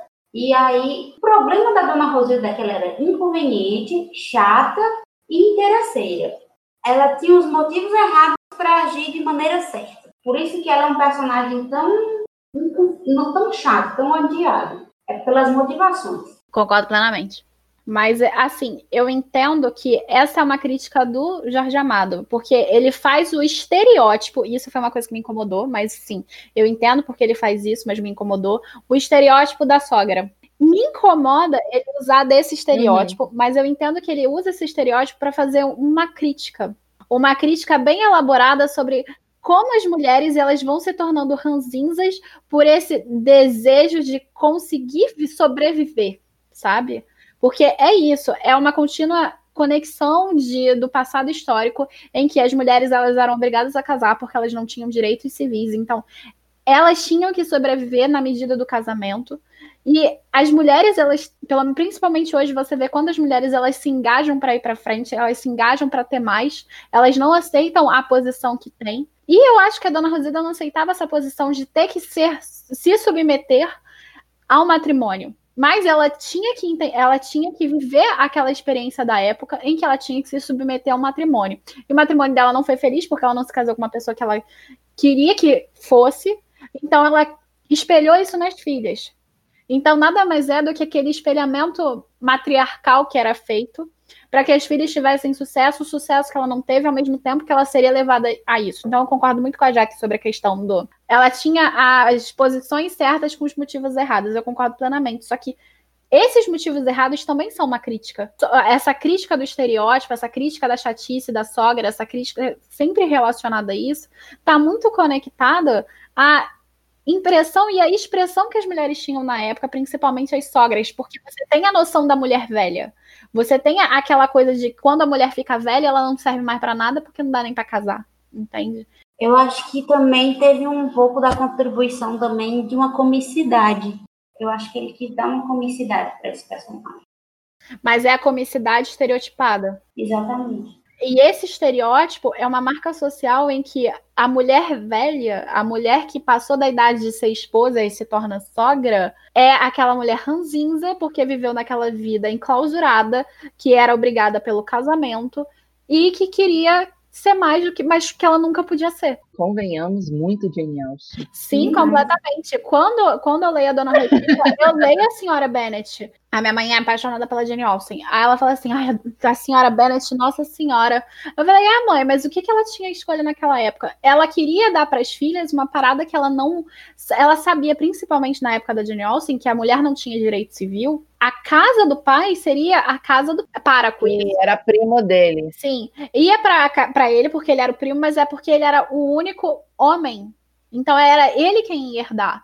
Então, essa noção da senhora Bennet é ainda mais forte que a da dona Rosilda, porque ela não é que ela tinha interesse em bens e posses, ela tinha interesse que as filhas sobrevivessem. É, mas se fosse bens e posse, tanto melhor. Sim. Tanto é que tem uma fala dela para Elizabeth, que eu adoro essa fala. Quando você tiver só filhas, você vai, vem aqui discutir comigo. Eu lembro dessa fala dela, porque essa fala para mim dela é primordial. Uhum. E ela lembra muito realmente a Dona Rosilda. Eu adorei a sua associação, Elis, porque realmente lembra muito, justamente por conta disso. Só que nessa época aqui da década de 50, a Dona Flor ela já tinha aquela questão de que conseguia se sustentar. Ela já tinha aquela independência financeira e civil que não tinha antes. A, a, a, sogra é assim desde sempre, porque Sim. ela me lembrou quando as meninas eram solteiras. Sim ao filho tudo, a minhas filhas nada, a, só o casamento e que me gere um status que eu nunca tive com o meu casamento. Exatamente. Eu, eu faço a dissociação, mas essa questão da comicidade da personagem, da crítica social, é muito genial. Eu não consigo desassociar de jeito não, nenhum. Não, e não deve, porque é histórico. É, é uma questão histórica que o Amado está colocando ali, porque por mais que a Jane Austen esteja na Inglaterra, etc e tal, essa, isso foi todo por toda a Europa e a gente tem esse seio de cultura da civilização europeia. Então, você está completamente certa. Eu achei maravilhosa a sua associação, justamente por conta disso, porque elas realmente têm similitude e é uma similitude que continuou por muito tempo e foi caindo por terra recentemente. Da sogra que tinha o objetivo, para vocês terem ideia, por exemplo, eu me sinto muito bem solteira. Eu prefiro ficar solteira do que ter um namorado me enchendo o saco. A primeira coisa que a minha tia me pergunta toda vez que me vê é: e o namorado? Você tem que parar de estudar, você sabia disso, você tem que cuidar do namorado. Mas é uma coisa que a minha avó não tem. A minha tia ela foi criada por, em colégio de freira, a minha avó não. E a minha avó teve que sustentar os filhos junto com meu avô, etc e tal. A minha avó, a primeira coisa que ela me perguntava é como é que tá a faculdade. E a minha tia, que é a mais nova, que foi criada em colégio de freira, me perguntava: e o namorado caminha. Então é uma coisa que depende de criação, depende de geração e vem mudando. A minha mãe é para Frentex também, igual a minha avó. Quer dizer, minha avó se tornou para Frentex por causa da minha mãe. Mas assim, antes da minha avó talvez não fosse assim. E é por isso que a minha tia espelhava isso da minha avó, da época que minha avó era mais nova. Sou o, o, o clichê da família hétero. Do, não, sim, é, é hétero, casada, dois filhos, e um casal, certo? Não é comercial de margarina? Ah, aqui também é assim. Então, assim, uma das coisas que eu sempre digo para minha irmã que é solteira e está muito feliz, muito bem, obrigada, é o seguinte: fala assim, o único sossego que eu tenho na vida é porque eu tenho um casal, então ninguém pergunta se eu vou tentar mais nada. Amém. Porque mesmo sendo casada, hétero, com dois filhos, se fossem duas meninas ou dois meninos, ia existir a porcaria da cobrança de não vai tentar um menino, não vai tentar uma menina. Então, assim, eu só tenho sossego porque eu tenho um casal, porque senão ia existir cobrança. É um inferno que na vida da mulher não para. Arranjou namoradinho? Quando arranja namoradinho, quando é que vai casar? Casou? Quando é que vai ter filho? É assim. É, você foi boazinha, porque quando arruma um namoradinho é já na, deu? Na minha casa, quando eu arrumo um namorado, minha avó faz, quero conhecer. Quando ela conhece, fala, não é pra você. Não, aqui em casa a lei é tipo assim, eu apresentei meu primeiro namorado pra minha mãe. Aí, depois que eu apresentei o primeiro namorado pra ela, ela falou assim: só traz quando você tiver certeza. Aí eu falei: tá bom, nunca mais trouxe nenhum namorado pra casa. Pois é, e lá, lá aqui em casa, a lei não tem ninguém bom o suficiente pra mim. Porque é bonitinho, né? Porque me tem alta conta. É, é, é, por isso que eu não me dei tanto com Dona Flor ter nascido no mesmo dia que eu, não. Não me engulo. Aqui em casa foi o seguinte: quando eu falei pro meu pai que eu tinha conhecido meu marido, né? Uhum. Ele falou: e esse aí vai durar ou vai botar para correr que nem os outros? Quando eu falei do namoro. Porque toda vez que me pediu em casamento, eu terminava o namoro. Então, assim, foram quatro pedidos, quatro rejeições porque me pediram em casamento. Aí meu pai já estava tão acostumado que já estava esperando eu isso com meu marido também. Aí eu falei, não, dessa vez eu só tô contando porque eu acho que é sério. Meu pai nunca deu cabimento, não, a meu namoro, não. Não sei se aqui ele mora longe, tem. Mas eu falo, tô namorando ele com. Não tá nem Ai, ai, mas olha, cobrança na vida da mulher. Muito pelo contrário, ele faz.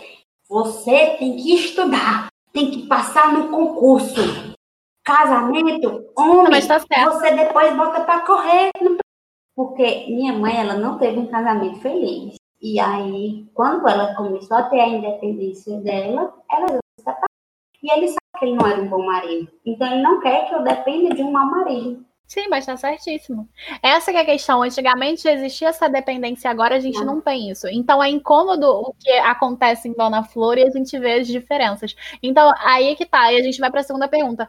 Eu concordo completamente com o posicionamento da Dona Rosida em relação ao Vadim. Não entendo o que, que Dona Flor fez com ele. Concordo com eles. Não faz sentido, mas é aquilo. É também coisa da época e é aquela coisa de tipo quem olha com, com, com, o coração não vê, não vê a cara, né? Eu não lembro de ditado direito, mas é mais ou menos isso, porque, nossa senhora, a Dona Flor é maluca. Sinceramente. Mas também era da época. Até porque a gente vai para a próxima pergunta, já para complementar essa, que é: em Dona Flor vemos um embate sobre a fidelidade. Homem que não traz chibungo, já a mulher que trai não tem honra. Durante todo o livro, a protagonista enfrenta esse embate de trair ou não seu marido com o defunto. Você enxerga alguma crítica social diante desse conflito de Dona Flor entre a sua honra e a sua felicidade? Então aí a gente entra já nessa questão da traição, do desejo e de homem ruim, mulher ruim, homem bom e mulher boa. Então, é aquela coisa assim, a cobrança da castidade, da pureza, do branco, do entrar na igreja pura, sempre só recaiu sobre a mulher desde que o mundo é mundo. E eu vejo sim como uma, uma crítica social, mas é uma coisa que vem muito inerente ao machismo mesmo, sabe? Não é só questão da sexualidade, não. Porque a minha filha nasceu em 2009. E eu lembro que quando meu marido disse para um amigo dele, e nós morávamos em São Paulo, tá? Então, assim, não era um lugar pequeno, nem um lugar minúsculo, não. E sim, eu já morei em um monte de lugar, para quem ficou falando, pô, você falou que morou no Bahia, agora tá no Espírito Santo. Eu tava pensando nisso. a primeira coisa que ele ouviu é parabéns, virou homem. E eu olhei para o lado e fiquei pensando: a gente tem quatro anos de casado, ele só é homem porque vai ser pai, porque tem a capacidade de gerar um filho. Então, assim, para mim, eu, eu tenho muito peso dessas palavras até hoje, sabe?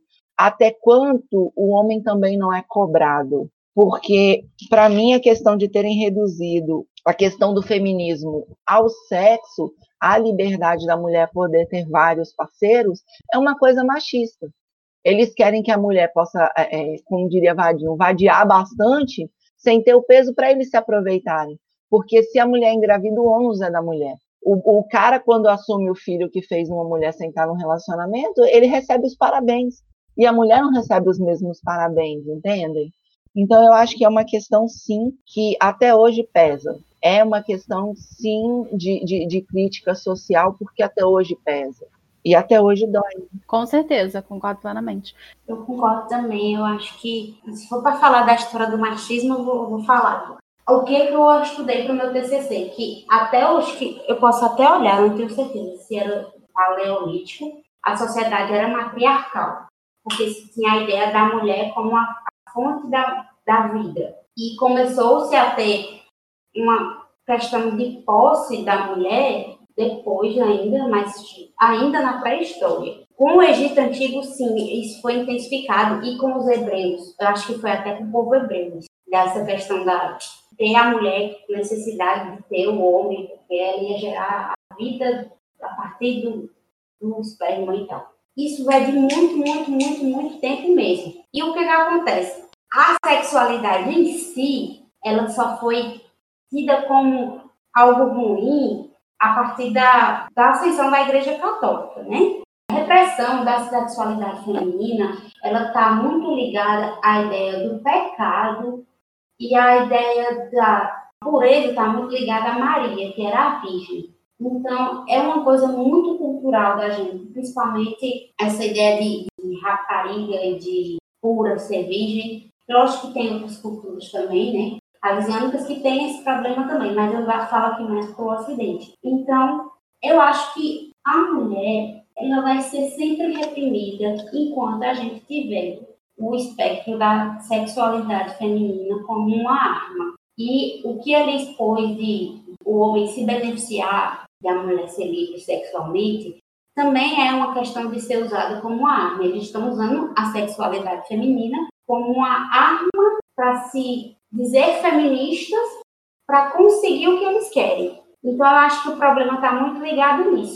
Bem, então, a Jaque fez um ponto muito interessante por questão de historicização mesmo, cultural, do Ocidente principalmente, mas isso veio também do, do Oriente, você tem essas percepções do Oriente. É interessante que desde o período que a Jaque comentou, você tem sociedades que intercalam, por exemplo, a sociedade cretense, a priori, ela era matriarcal. Os nômades que vieram, por exemplo, da Índia até a, aquela região greco-latina ali, principalmente grega, você tem alguns que foram matriarcais e outros não, tá? Ou foram já no, no viés patriarcal. Então depende muito da sociedade, depende muito do polo, depende muito de tudo. Mas realmente o, a nossa ênfase cultural hoje, que veio do neoplatonismo, que veio de todas as referências culturais greco-latinas e também dessa questão do, da descoberta do sêmen, que faz a, a mudança de perspectiva cultural. Então, marcadíssimas na cultura cristã, que é a cultura principal que a gente segue. Então, dentro dessa cultura aqui, principal mesmo para a formação ocidental, a gente vê realmente uma cultura de castração do feminino justamente por causa da questão da demonização da sexualidade, que inclusive chega na caça às bruxas, por exemplo, entre outros períodos históricos. Enfim, então tudo isso que a nossa sociedade traz pra gente, como background mesmo, como esse plano de fundo da sociedade cristã, dessas relações culturais, entre outras coisas, influenciam realmente no que a gente pensa hoje do feminino. Voltando para a questão se a dona Rosilda tá certa em relação à Vadinha, justamente por isso, porque você tem aquela castração ao feminino, enquanto você não tem essa castração ao masculino. E esse posicionamento de castração que a gente tem à mulher é justamente o avesso que tem no homem. O homem que não trai é chibungo, por quê? É aquele homem castrado, o homem pode trair. O homem tem essa liberdade, enquanto a mulher ela não tem. E é por isso que ela perde a honra e que o homem é vangloriado, como por exemplo a Elis comentou e a Jaque também, que eu tô quase que repetindo o que elas falaram. Esse embate de trair ou não é uma coisa primordial na obra, porque você tem a flor traindo, entre aspas, né, que é, os dois são o marido dela, então meio que ela não tá traindo ninguém, mas assim, a, a Flor tá indo, traindo o Teodoro enquanto o Teodoro não trai. Você tem uma inversão aqui que é aceita justamente pela questão do matrimônio, a questão de que ambos são os maridos dela. Então meio que não é uma traição que ela faz. Foi o que o Vadinho falou, ela não tá traindo, porque os dois são maridos entendeu? E a crítica social principal aí sobre a questão da honra e da felicidade da Dona Flor foi que a gente vem discutindo, acho que desde o início do podcast, que é aquilo de que a dona Flor, para ser feliz, ela tem que deixar a honra dela de lado. Então, o meio termo que o Jorge Amado encontra é o final que ele traz, em que ela fica com os dois, um visível e outro invisível, para a sociedade. E é interessante também ver que o Vadinho, ele era um personagem extremamente carismático, mas ele era invisível em questão social econômica. Porque ele não ajudava realmente a economia, porque ele não trabalhava. Enquanto o Teodoro é aquele personagem que tem aquela construção de aceitabilidade social. Eles são os opostos também nisso, e a questão do visível e do invisível também entra aqui, que eu acho legal essa metáfora que o Jorge Amado constrói. Só que ambos são os maridos dela, ambos causam a felicidade para ela, mas ter essa felicidade completa desmancha a honra da Dona Flor porque a Dona Flor tem a questão da sexualização, que a gente já veio comentando, tem essa questão toda. Então, assim, é muito, muito interessante como Amado vai fazendo a crítica em relação à sociedade, à castração do feminino, e também a obrigatoriedade do homem de ter várias mulheres ao mesmo tempo, porque também tem isso. Tem a crítica em, enquanto você tem a hipersexualização nesse sentido de ter muitas mulheres do homem, ao mesmo tempo você tem a crítica da mulher que não só pode ter um marido e olha lá. Porque falam mal do Teodoro também por conta disso. Então é, é bem interessante. Tem dois momentos de cena de bar, não sei se vocês vão lembrar. A primeira é falando que é um absurdo ele não trair a Dona Flor. Ah, Dona Flor é tudo isso. É, mas ele tem que trair a Dona Flor, porque isso é normal. E ao mesmo tempo, lá no final, quando ela tá bem servida, digamos assim, eles elogiam. Pô, ele deve dar realmente no couro, porque a Dona Flor tá feliz, né? Tá fogosa, tá isso, tá aquilo. Então, assim, você tem aquela construção de que se a mulher ela tá resplandecente, deve ser porque o cara tá fazendo uma coisa muito boa. Até que é, né? Mas assim, não no sentido. Uma problema desse que quando a pessoa tá mal-humorada. Tá pois é. Você está sempre relacionando. A gente é, tem uma cultura que sempre relaciona tudo a sexo. É, é uma questão cultural também. Não só a gente, os franceses também têm isso. Só um adendo. Marido, eu sei que você está ouvindo o podcast, então a gente prometeu até a morte nos separe, beleza? Ih, já fez aqui. Cobrou. Chega, chega. Não, quando você disse assim, ela é casada com os dois, eu pensei, opa, não, eu só prometi até que a morte nos separe. Mas a morte não separou, não. Vadinho morreu de morte morrida, então no meu caso, meu bem, é só até aqui, tá bom? Uma vida só tá ótima. Se ele não voltar, né, pra te assombrar assim e falar assim, poxa, amor, que isso, vamos é por isso voltar que eu tô aqui. agora. Não, ou seja, marido da Elis não volte. Não. Não volte, vai ser muito estranho. Descanse. Hein, Elis, você vê que tem muita gente que na viuvez, quando é realmente apaixonado pelo primeiro esposo ou primeira esposa, etc e tal, mesmo casado com outro, não esquece primeiro. Minha avó não casou. Tem gente que não casa, mas tem gente que casa. Vamos para a próxima pergunta, porque esse podcast já deve estar tá longão. É, no momento que Dona Flor e Dona Norma vão conhecer Dionísia, Dionísia, após receber a proposta para o futuro de seu filho, diz para João o seguinte: foi assim que ela falou, seu João, voz me te ouviu, não ouviu? Porque ela pensa que pobre não tem sentimento, pensa que a gente, porque é rapariga e vive nessa vida atroz, perde até o direito de criar os filhos. Embora as intenções de Dona Flor e Norma sejam outras, o que você acha dessa percepção da Dionísia? Olha, eu não tive como não ficar do lado dela, mesmo sabendo da intenção de Dona Flor por causa da escrita do livro. Mas quando você tem seu filho no braço, você pode oferecer o mundo que o mundo não vai ser o bastante porque ele não está com você. A situação para uma mãe que ama o filho, largar o filho, é de um desespero que eu não consigo medir. Porque eu tive uma percepção muito triste quando a minha filha nasceu. Eu não amo a minha mãe metade do que ela me ama. Eu não tenho a capacidade de amar a minha mãe metade do que ela me ama, porque o que eu sou capaz de fazer pelos meus filhos não, não tem medida. Eu não me amo tanto quanto eu amo os meus filhos sabe? Então, assim, e isso vindo de uma pessoa que a primeira criança recém-nascida que pegou no colo foi a própria filha. Nunca foi um desejo nem uma ambição minha. Quem, quem me conhece pode dar testemunho disso. Então, assim, a questão de ser meu, de eu ter gerado, de eu ter acalentado durante nove meses aquela vida, e quando ela nasce, que é minha, minha filha, meu, meu filho, isso dá um, uma, um senso de percepção que revira o mundo, sabe? Eu, eu sou uma pessoa absurdamente diferente depois que eu fui mãe. Então, assim, eu entendo plenamente a dor que a Dionísia sentiu com a insinuação. Mesmo que não era a intenção, mas só a insinuação já é. Para vocês terem ideia, quando a, a, os meus, meus filhos eram pequeninos, quem não falava que era, eles eram lindos, eu tomava um ódio tão grande da pessoa que eu não conseguia ver a pessoa por muito tempo. E isso só porque não elogiou. Eu achava de uma audácia tão grande não falar que eram as coisas mais bonitas do mundo que eu tomava raiva. Gente, é uma coisa assim que não tem como explicar para quem não vive, porque beira as raias do absurdo sabe? E sim, mãe, é tudo igual, sim, tem muita coisa que a gente faz que nem percebe que está fazendo igual todo mundo, mas eu acho que a empatia para Dionísia só sabe sentir quem teve o seu e alguém falou alguma gracinha. Porque é uma coisa absurda o tanto que dói a insinuação, nem o fato. A minha mãe diz a mesma coisa, que eu não entendo. Porque assim, eu critico muito algumas atitudes que ela tem em relação ao meu irmão. Pelo menos criticava, agora nem tanto, né? Mas aí ela falava, quando você for mãe, você vai entender. Eu falo assim, olha, eu tenho que ser muito trouxa. Que para entender essas coisas aí que tu faz.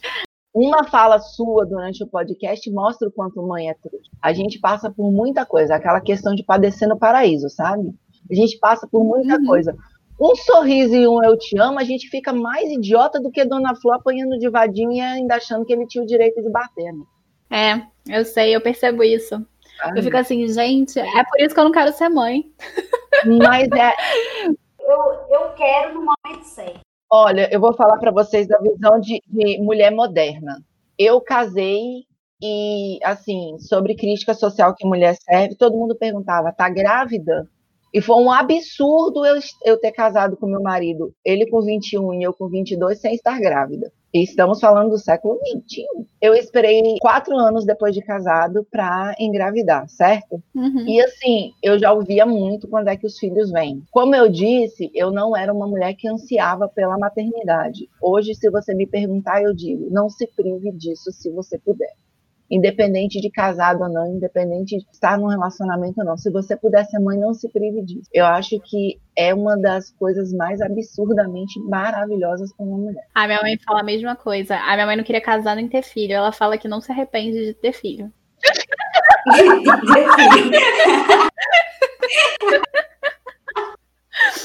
não, tô brincando, tadinho, meu pai, tô brincando. Mas ela fala que foi porque hoje a mulher tem condições de ser mãe sem necessariamente estar no relacionamento, certo? E não com as privações de hoje em dia. Eu falo numa questão não de, ah, o cara foi, engravidou e foi embora. Eu tô falando na questão de escolha mesmo. Uhum. E eu digo, se você tem essa opção de poder fazer isso, de, de, você falar, eu quero ser mãe, eu tenho, eu me basto, eu tenho condições de financeira de, de bastar o meu filho, porque a quantidade de dinheiro que a gente gasta com criança é mais por um desejo nosso do que necessidade de criança, tá? Uhum. E assim, eu vou falar, não se prive, porque é um dos benefícios de ser mulher que é divino mesmo. Bom, depois de me castigar todo mês com menstruação, né? Deve ser divino mesmo, porque, pô.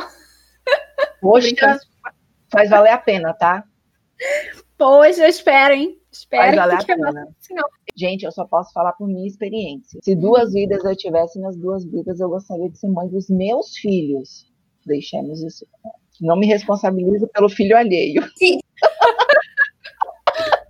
Se você tivesse outra vida e viesse outro filho completamente diferente do seu, provavelmente você ia dizer a mesma coisa. Amém! Deus te ouça. Seu filho, o filho da gente é muito reflexo do que a gente é, isso não tem como negar, porque a gente é produto do meio. Então, se você tem uma característica X, você tem um gosto X. Eu, não, eu antigamente eu tinha muita vontade de casar e de ter filho. Hoje em dia eu tenho vontade de passar num concurso. Porque eu acho assim, que para eu casar, eu tenho que achar alguém que faça ter vontade de casar. Porque se eu casar porque eu quero casar, provavelmente vai ser uma merda. Porque eu vou casar com qualquer ser humano que quiser casar. Então não vai ser porque um quer estar ao lado do outro. E quanto a ter filho, eu quero sim ter filho. Quero mesmo que seja independente, mas daqui a alguns bons anos, tipo uns oito. Porque eu viver coisas que depois que eu tiver um filho, eu vou ter vivido e vou poder me dedicar a ele sem pensar no que eu não tive, sabe? Uhum. E não é nem questão de festa, de não sei o quê, que eu nem gosto dessas coisas. É questão de querer passar no concurso. Meu sonho é ser policial civil, delegado da Polícia Civil.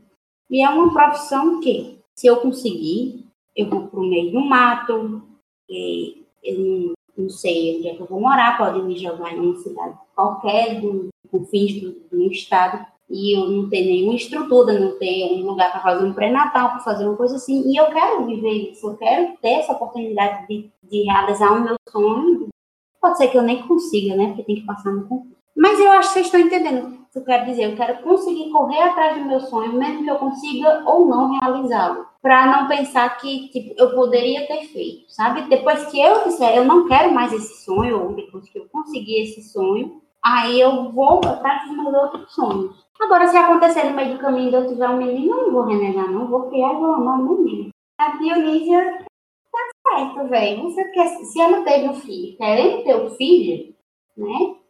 Então, ninguém tem o direito de tirar dela, não, por mais que queira fazer o bem. Acontece da mulher ter o filho e não querer ter o filho querer dar, né? Mas se não foi o caso, ninguém tem, tem, tem que ter o direito ou a audácia de achar que vai ser melhor que ela, né? Então, eu acho essa cena interessante, porque tem uma cena, inclusive, em Jorge Amado, do próprio Dona Flor, mas também tem Capitães da Areia, aquela, aquelas pessoas que elas gostam de ajudar o próximo, mas só se o próximo tiver abaixado, sabe? Rebaixado a elas. E tem essa cena em Dona Flor, uma cena muito corriqueira de uma vizinha da Dona Flor que adorava ajudar os outros, mas eles tinham que estar abaixo dela. É muito corriqueira essa cena, mas me lembrou muito o que a Dionísia fala. Porque as pessoas, elas, elas alimentam aquela questão do pobre, socialmente falando, daquele pobre, daquela pessoa que tá na margem da sociedade, como se a pessoa que estivesse à margem da sociedade não soubesse falar por si, não tivesse direitos, não tivesse escolhas e não tivesse gostos. E isso entra tanto pra galera esquerda, quanto pra galera direita, quanto para todo mundo, porque socialmente a gente pensa que essas pessoas menos favorecidas têm menos raciocínio, menos possibilidade, menos capacidade, sabe? E eu gosto muito dessa fala da Dionísia porque mostra que não é bem assim que as coisas funcionam. Então, eu entendo muito a questão da Dona Flor e da Norma, justamente porque a Dona Flor não podia ter filhos, ela achava que o filho era do Vadinho. Mas, mesmo se fosse, e justamente eu acho que pelo fato dela não ser mãe e não entender a potência de ser mãe, ela não consegue entender como isso soa complicado e problemático para Dionísia, sabe?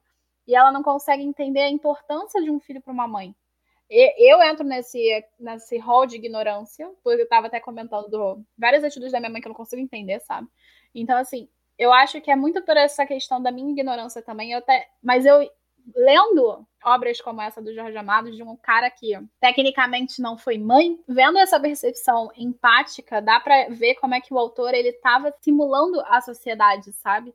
As pessoas que estavam em torno dele, as pessoas que estavam à volta, e mostrando todas as relações, tanto sociais, do sentido de escala social, de hierar hierárquica, quanto no sentido de, das relações de afeto. Então, assim, eu acho essa cena ótima, acho essa cena incrível. E ela é uma das cenas que eu acho mais intensas no livro, porque fala sobre essa questão da maternidade. De uma maneira que a gente vê como a mulher que está no meio da prostituição, ela é vista como não capaz de criar seus filhos. E realmente, de certa forma, algumas realmente não têm. Nem todo mundo. Eles falou, ah, toda mãe é igual, nem todas são iguais. Tem mães maravilhosas, mas tem mães péssimas, que deixam os seus filhos tão à margem da vida delas que eles se tornam capitães da areia. Então, assim, eu acho que isso é uma possibilidade que o Jorge Amado cria e mostra que a gente não tem que levar as nossas escolhas de uma classe social e intelectual acima de uma classe que está lá vivendo a vida deles, mesmo que seja só para viver de cerveja e churrasco, cada um é cada um. Então, assim, cada um tem suas preferências. Mas, Camille, só, só uma coisa. Quando eu, eu falo mãe, é, é uma nomenclatura que eu dou não a quem pare. Ah, sim tá? Mãe para mim é um título, não é para quem pariu. Porque para mim uma mulher que pariu e largou o filho numa lixeira não é mãe. Entendi. Ela é progenitora, ela pariu. Em contrapartida que adotou e, e, e parir, parir é independente da força de vontade da mulher, porque na hora que a dor do parto vem, a única coisa que você quer é que a criança saia. Você, você, é essa merda que a mulher fala, ah, eu, eu vou, eu vou colocar, eu vou, vou, vou parir na água com doula, com, meu bem, quando a dor vem, a única coisa que você quer é que a criança saia. Não interessa se vai ser é, é, cesárea, se vai ser normal, se vai ser em pé, se vai ser agachado, se vai ser de cócoras na beira do rio. A única coisa que você quer é que a criança saia. Essa endeusação, essa, essa coisa maravilhosa do parto é mentira. Não, é da gravidez inteira, vamos combinar, né? Não, gravidez eu não digo porque tem mulher que pare sem saber que estava grávida. Então é, é, absurdamente uma questão individual para cada uma. Uhum. Coisa assim que é, difere tanto de, de, de uma mulher para outra que difere de um filho para o outro. A gravidez que eu tive da Amanda é, é oposta à gravidez que eu tive do Samuel, em tudo. Só que na hora que vem a dor do parto, a única coisa que você quer é que a criança saia. Você não vai pensar se vai sair bem, se vai sair mal, você só quer que tirem aquilo de você. Então, assim, vamos dar nome aos bois. Quando eu dou nomenclatura de mãe, é para mãe, é para aquela que tem o filho como ponto focal da vida, que vai criar, que vai querer o melhor, não é para aquela que pariu, porque parir, meu bem, é um ato tão animalesco que não pode se dar o título de mãe para quem pare, sabe? Eu acho que, que uma das maiores bobeiras da, da sociedade é essa dar o título de mãe para quem pare e hoje em dia tem que parir de parto normal, porque senão também não é mãe se apelou para cesárea. Dessa eu não sabia. Não, o quê? Se você soubesse o quanto eu já tive que me justificar, porque eu, eu tive uma cesárea de uma hora, eu quase morri durante o parto. E vieram falar para mim que eu não era mãe, porque eu não tive parto normal. Quem disse isso? Foi retardado tem umas bonitinhas da def, das defensoras do parto é, é, normal, uma coisa natural da vida, que falam cada absurdo.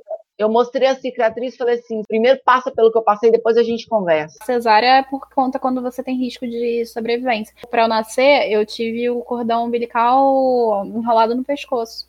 Tiveram vários problemas. Nossa. Título, para mim, de mãe, é para mulher igual a Dionísio. O meu filho passa fome comigo, mas vai ter o melhor que eu puder dar, independente do quanto seja. Mulher que pare por parir, isso não é mãe, não, gente.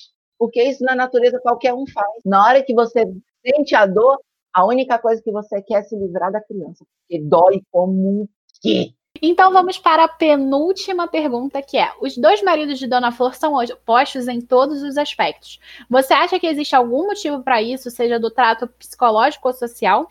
Além disso, o que você acha da relação Flor Vadinho e Flor Teodoro? Elas são completamente diferentes ou não? Bom, eu acho que a gente volta um pouquinho né, naquela fala que a gente já teve. Ela para se impor uma castração de desejo, ela aceitou alguém que não lhe era repugnante, que ela gostava. E ela percebeu que ela estava numa situação é, problemática, porque ou ela se casa ou ela corria no risco de procurar em todos os outros aquilo que ela tinha com o Vadim e tinha certeza que não ia encontrar em nenhum outro. Sobre ela ter os dois, para mim é o ideal de mundo, né? Ela era feliz tanto no dia quanto na noite, então eu acho que é aquilo que todas as mulheres querem. Eu, graças a Deus, obrigada, amor, tô satisfeita.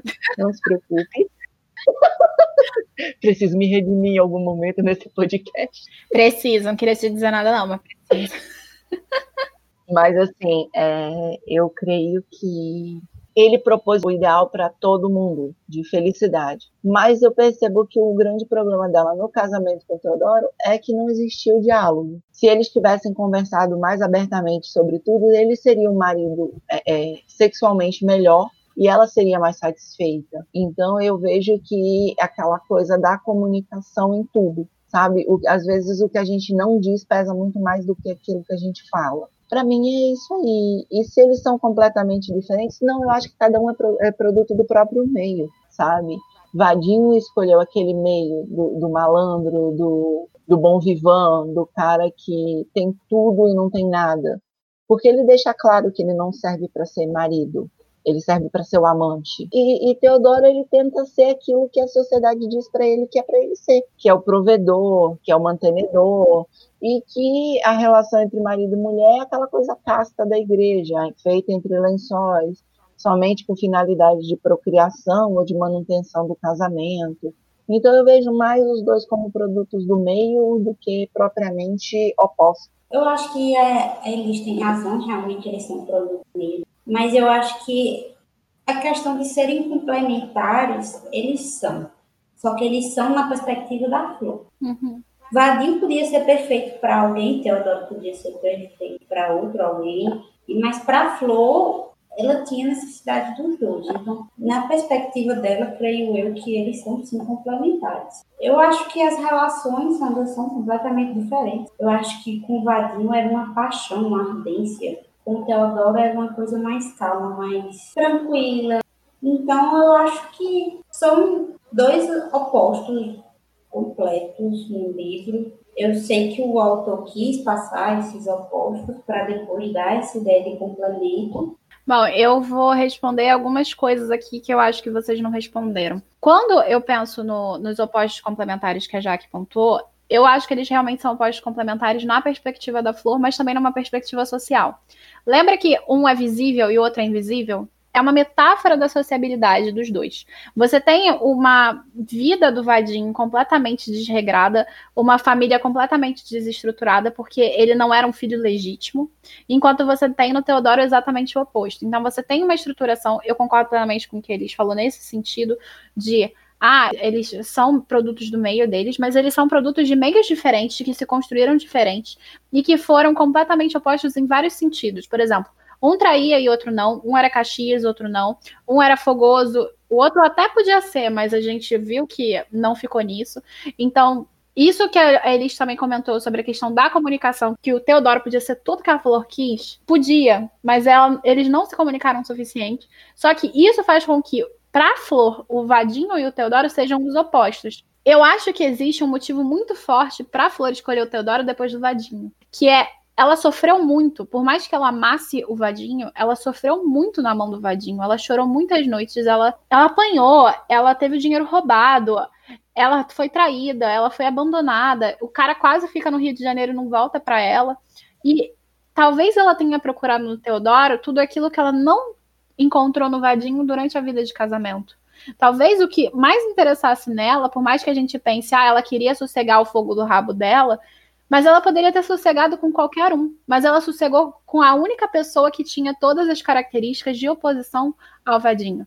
Eu acho que isso mostra como a Flor sofreu no casamento do Vadinho, por mais que aquele sentimento perpetue. Então, assim, a Elis antes falou assim: ah, ela não teve uma escolha racional.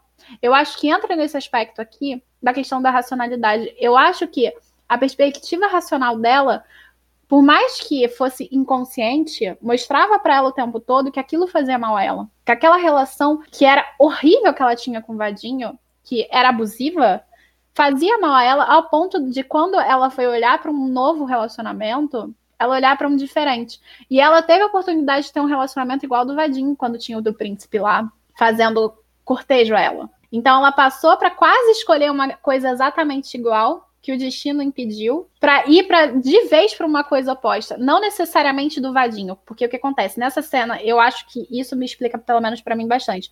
Quando tem aquele príncipe ali no meio, ele só serve para mostrar para Flor o que ela não deveria escolher de novo. Não no sentido de deveria escolher de novo depois do vadinho. Se fosse o vadinho, ok, mas não era o vadinho, era um outro problema que ela ia arranjar. Então ela vai logo pro, pro oposto. Quando ela vai tentar acalmar o fogo dela, tentar ser uma mulher honesta. Então ali você tem aquelas duas coisas trabalhando ao mesmo tempo. Não sei se fica muito claro. Então eu acho que ela quis tanto socialmente ter um relacionamento bem quisto, no sentido das pessoas não ficarem criticando o novo marido dela como a mãe fazia e como as vizinhas faziam, ao mesmo tempo que ela quis um tratamento psicológico dentro de uma relação completamente diferente do que ela já tinha tido até ali, que foi extremamente abusiva, por mais que a Flor não considerasse dessa forma naquele momento. E ela só deixa de ser abusiva porque o Vadinho não tem força social para estar tá ali atuando com outros personagens sociais. Embora tenha aquele que é abusivo entre os dois ali ainda, mas no final, mas tudo bem, a gente finge que não tem. Quer dizer, a gente finge não, a gente deixa isso um pouquinho de lado, né? Então, assim, eu acho que essa relação Vadinho-Flor entra nessa posição justamente por conta disso. Por como a sociedade vê e como o trato psicológico da Flor tá ali. Eu concordo com alguns pontos que vocês falaram, só não concordo com, com a Elite nessa perspectiva de que eles não são completamente diferentes assim. Que eles não são esses opostos complementares que, para mim, eles realmente são. Fica clara aquela questão de que cada leitor, no final, vai ter uma perspectiva diferente. Entende? Sim, com certeza. Então, eu gostei das respostas não serem iguais, justamente porque a história sempre vai te permitir isso, uma visão diferente da mesma coisa. Uhum. E é legal que a, a gente sempre discorda, vê, ou até hoje eu e a Jaqueline a gente bate em Ana Karenina as nossas oposições. É.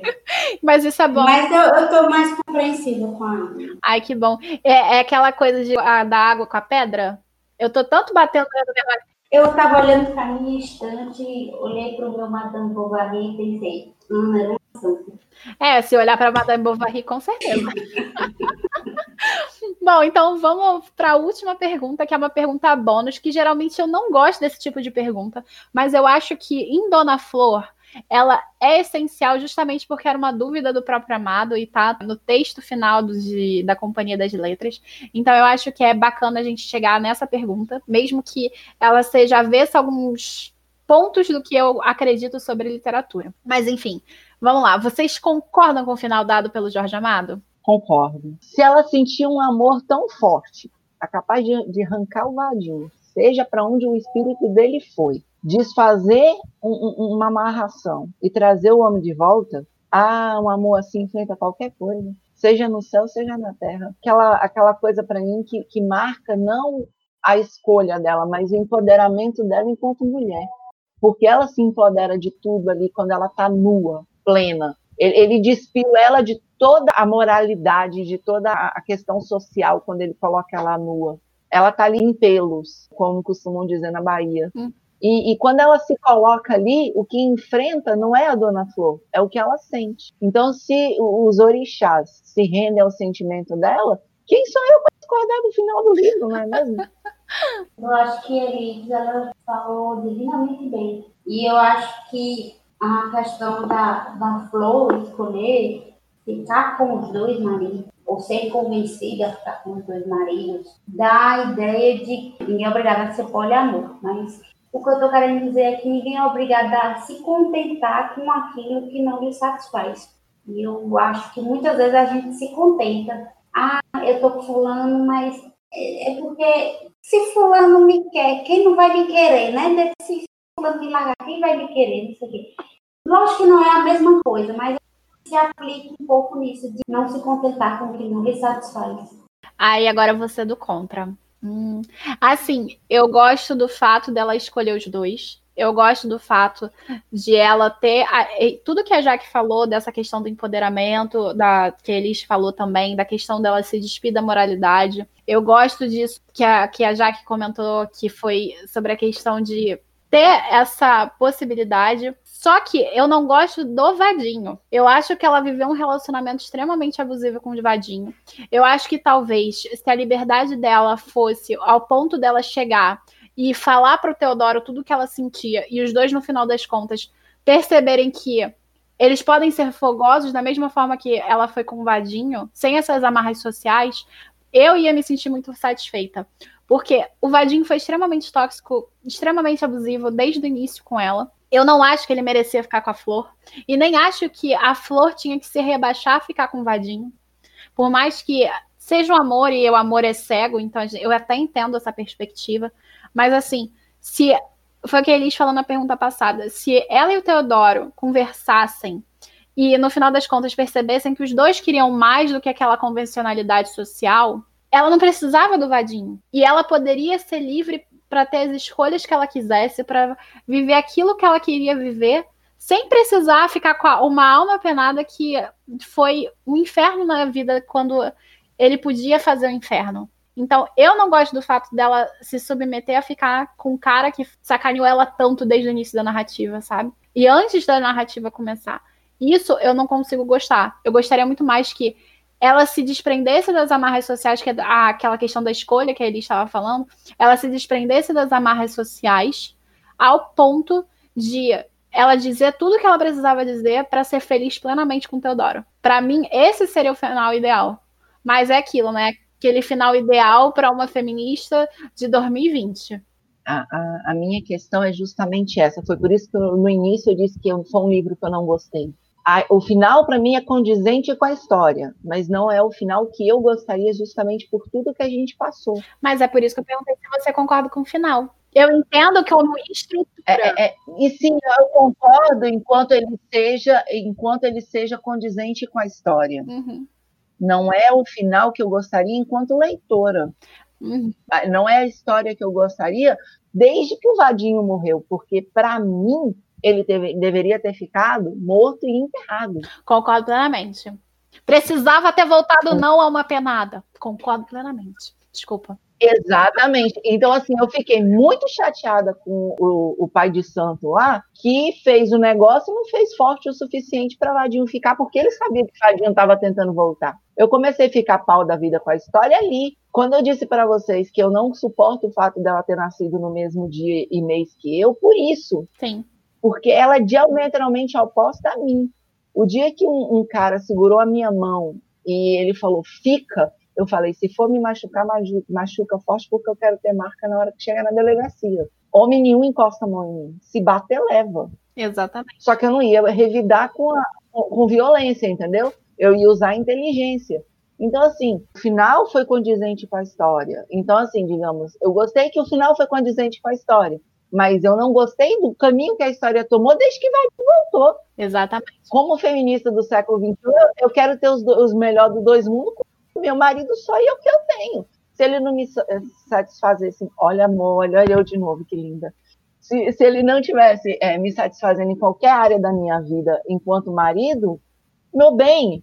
Tchau e benção. Sabe aquela coisa de amar o próximo? É porque não é para você amar a porcaria que está do seu lado, é o próximo aquele que vai te fazer bem. Amém. Mas, é mas por isso que eu falei que eu entendi o que você tinha falado. Sabe?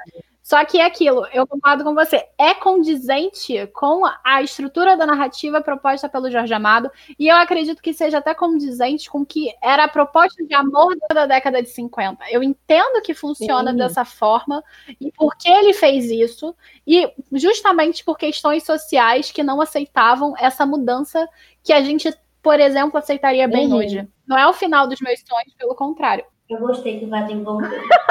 olha a dona Flor, olha a dona Flor se manifestando no final do minha filha, eu gostei, eu gosto dessas coisas sobrenaturais. Não, eu gostar de sobrenatural eu gosto, mas eu gosto quando um anjo vem até mim e, beija meus pés. Eu não gosto de um anjo que bate na minha cara. Não. Aí não, amiga. Mas o anjo não ia bater na cara dela mais, ele tava morto. Qualquer coisa, se ele batesse na cara dela, ela mandava ele amarrado de novo. Ele tava na mão dela agora. Ah, não sei não, porque uma coisa muito certa. Depois que ela fez a escolha dela ante, ante as divindades, ela ia ter que arcar com as consequências da escolha que ela fez. Ela não ia ter a segunda chance, não. Nenhum deles ia gostar da afronta que ela fez, não. Eles deram a primeira permissão, a segunda eles não iam permitir, não. Eu acho que o trato abusivo do Vadinho, por mais que seja explicado na época, não se justifica não. na medida que foi, em que as coisas aconteceram ele amava muito mais a liberdade. Deus não explica, porque o tratamento dele chocava todo mundo. Até da época. Tipo, a bichinha apanhou. Era aceitável, mas era criticável. Mas a questão é, criticava pelo amor que tinha a Dona Flor. E não impedia ele de cometer essas liberdades sociais, etc escondiam dela para ela não sofrer, porque sabiam que isso magoaria qualquer indivíduo dentro da sua subjetividade. E criticavam, mas ninguém impedia. Criticavam, por mais que criticassem, a relação continuava. E, tipo assim, Essa relação chão me incomoda muito. A crítica só existia porque Dona Flor era mulher reta. Se ela não fosse reta, ia ser totalmente Exato. justificável. Então, assim, o negócio, para qualquer lado que você olhar, é ruim. Qualquer lado que você olhar, não vai ter um lado bom dessa história da aceitação da sociedade daquilo.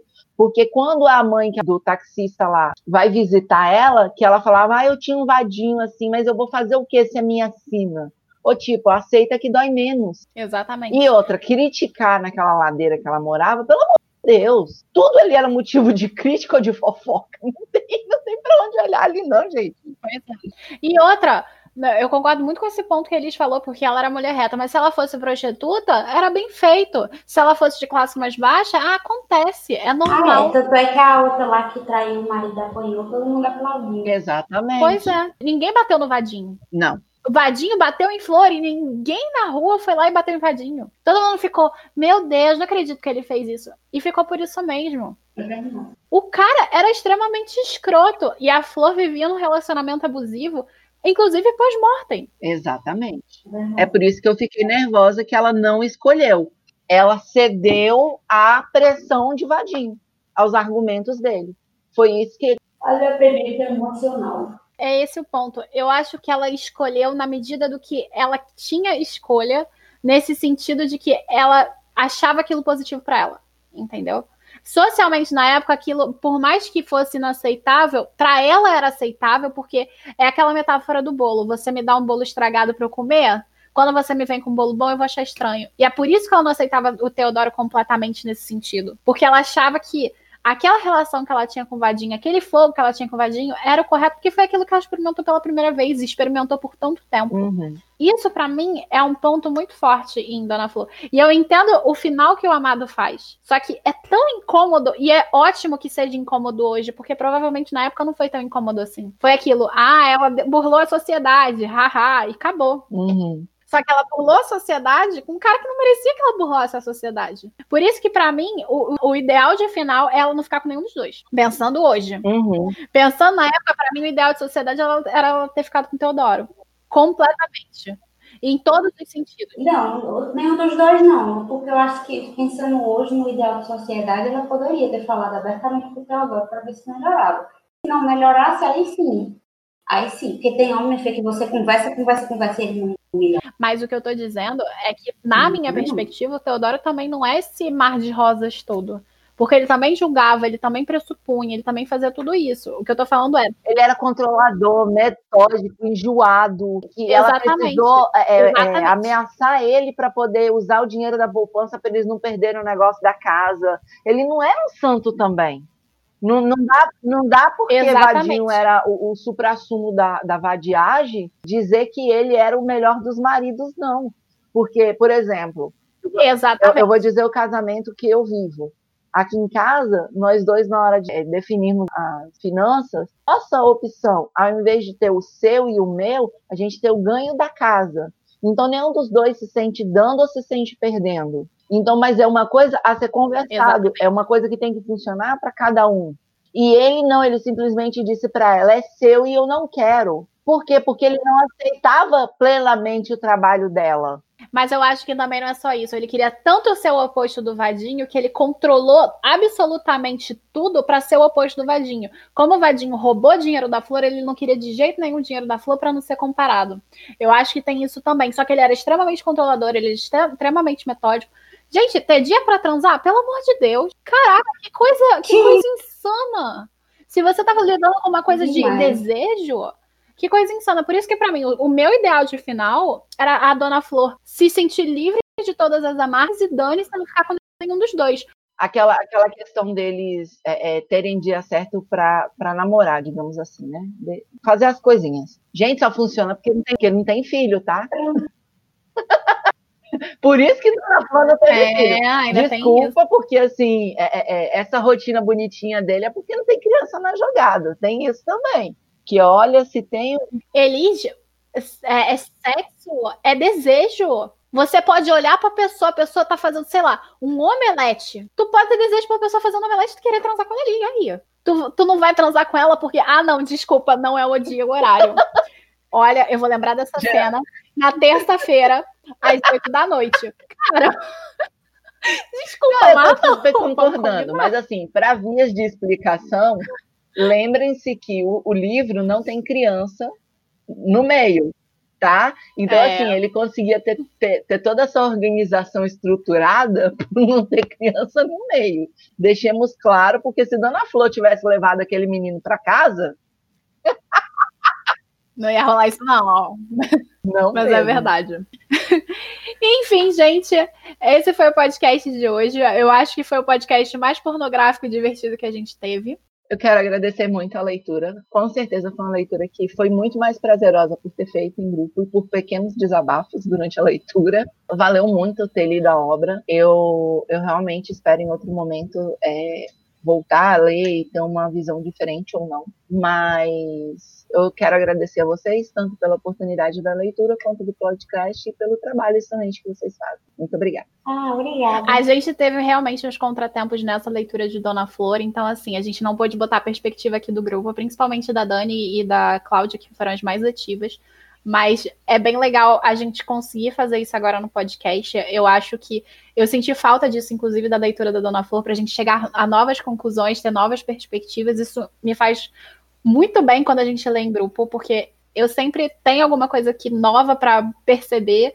Então, assim, eu adoro. Tchau, gente. Foi um prazer, foi um prazer muito grande. Eu estou muito feliz que a gente teve esse podcast para conversar e surgir assuntos como feminismo, relacionamento, sexualidade, religião e por aí vai. Foi muito rico e é isso. Muito obrigada. E é isso, gente. Vocês podem encontrar a Jaque, a Elis e eu no Instagram. A Elis com o E5, a Jaque no estante da Jaquinha e eu no grupo Caneta Tinteiro. A gente tem podcast, a gente tem canal no YouTube, site que é o gctinteiro.com.br e segue a gente lá e acompanhe o nosso trabalho. Você também pode participar das nossas leituras coletivas. A próxima é Drácula e depois do Drácula nós vamos ler o Conto da Aya. Então é isso, gente. Um beijo para vocês. Abraço de todo mundo aqui e até a próxima. Tchau, tchau.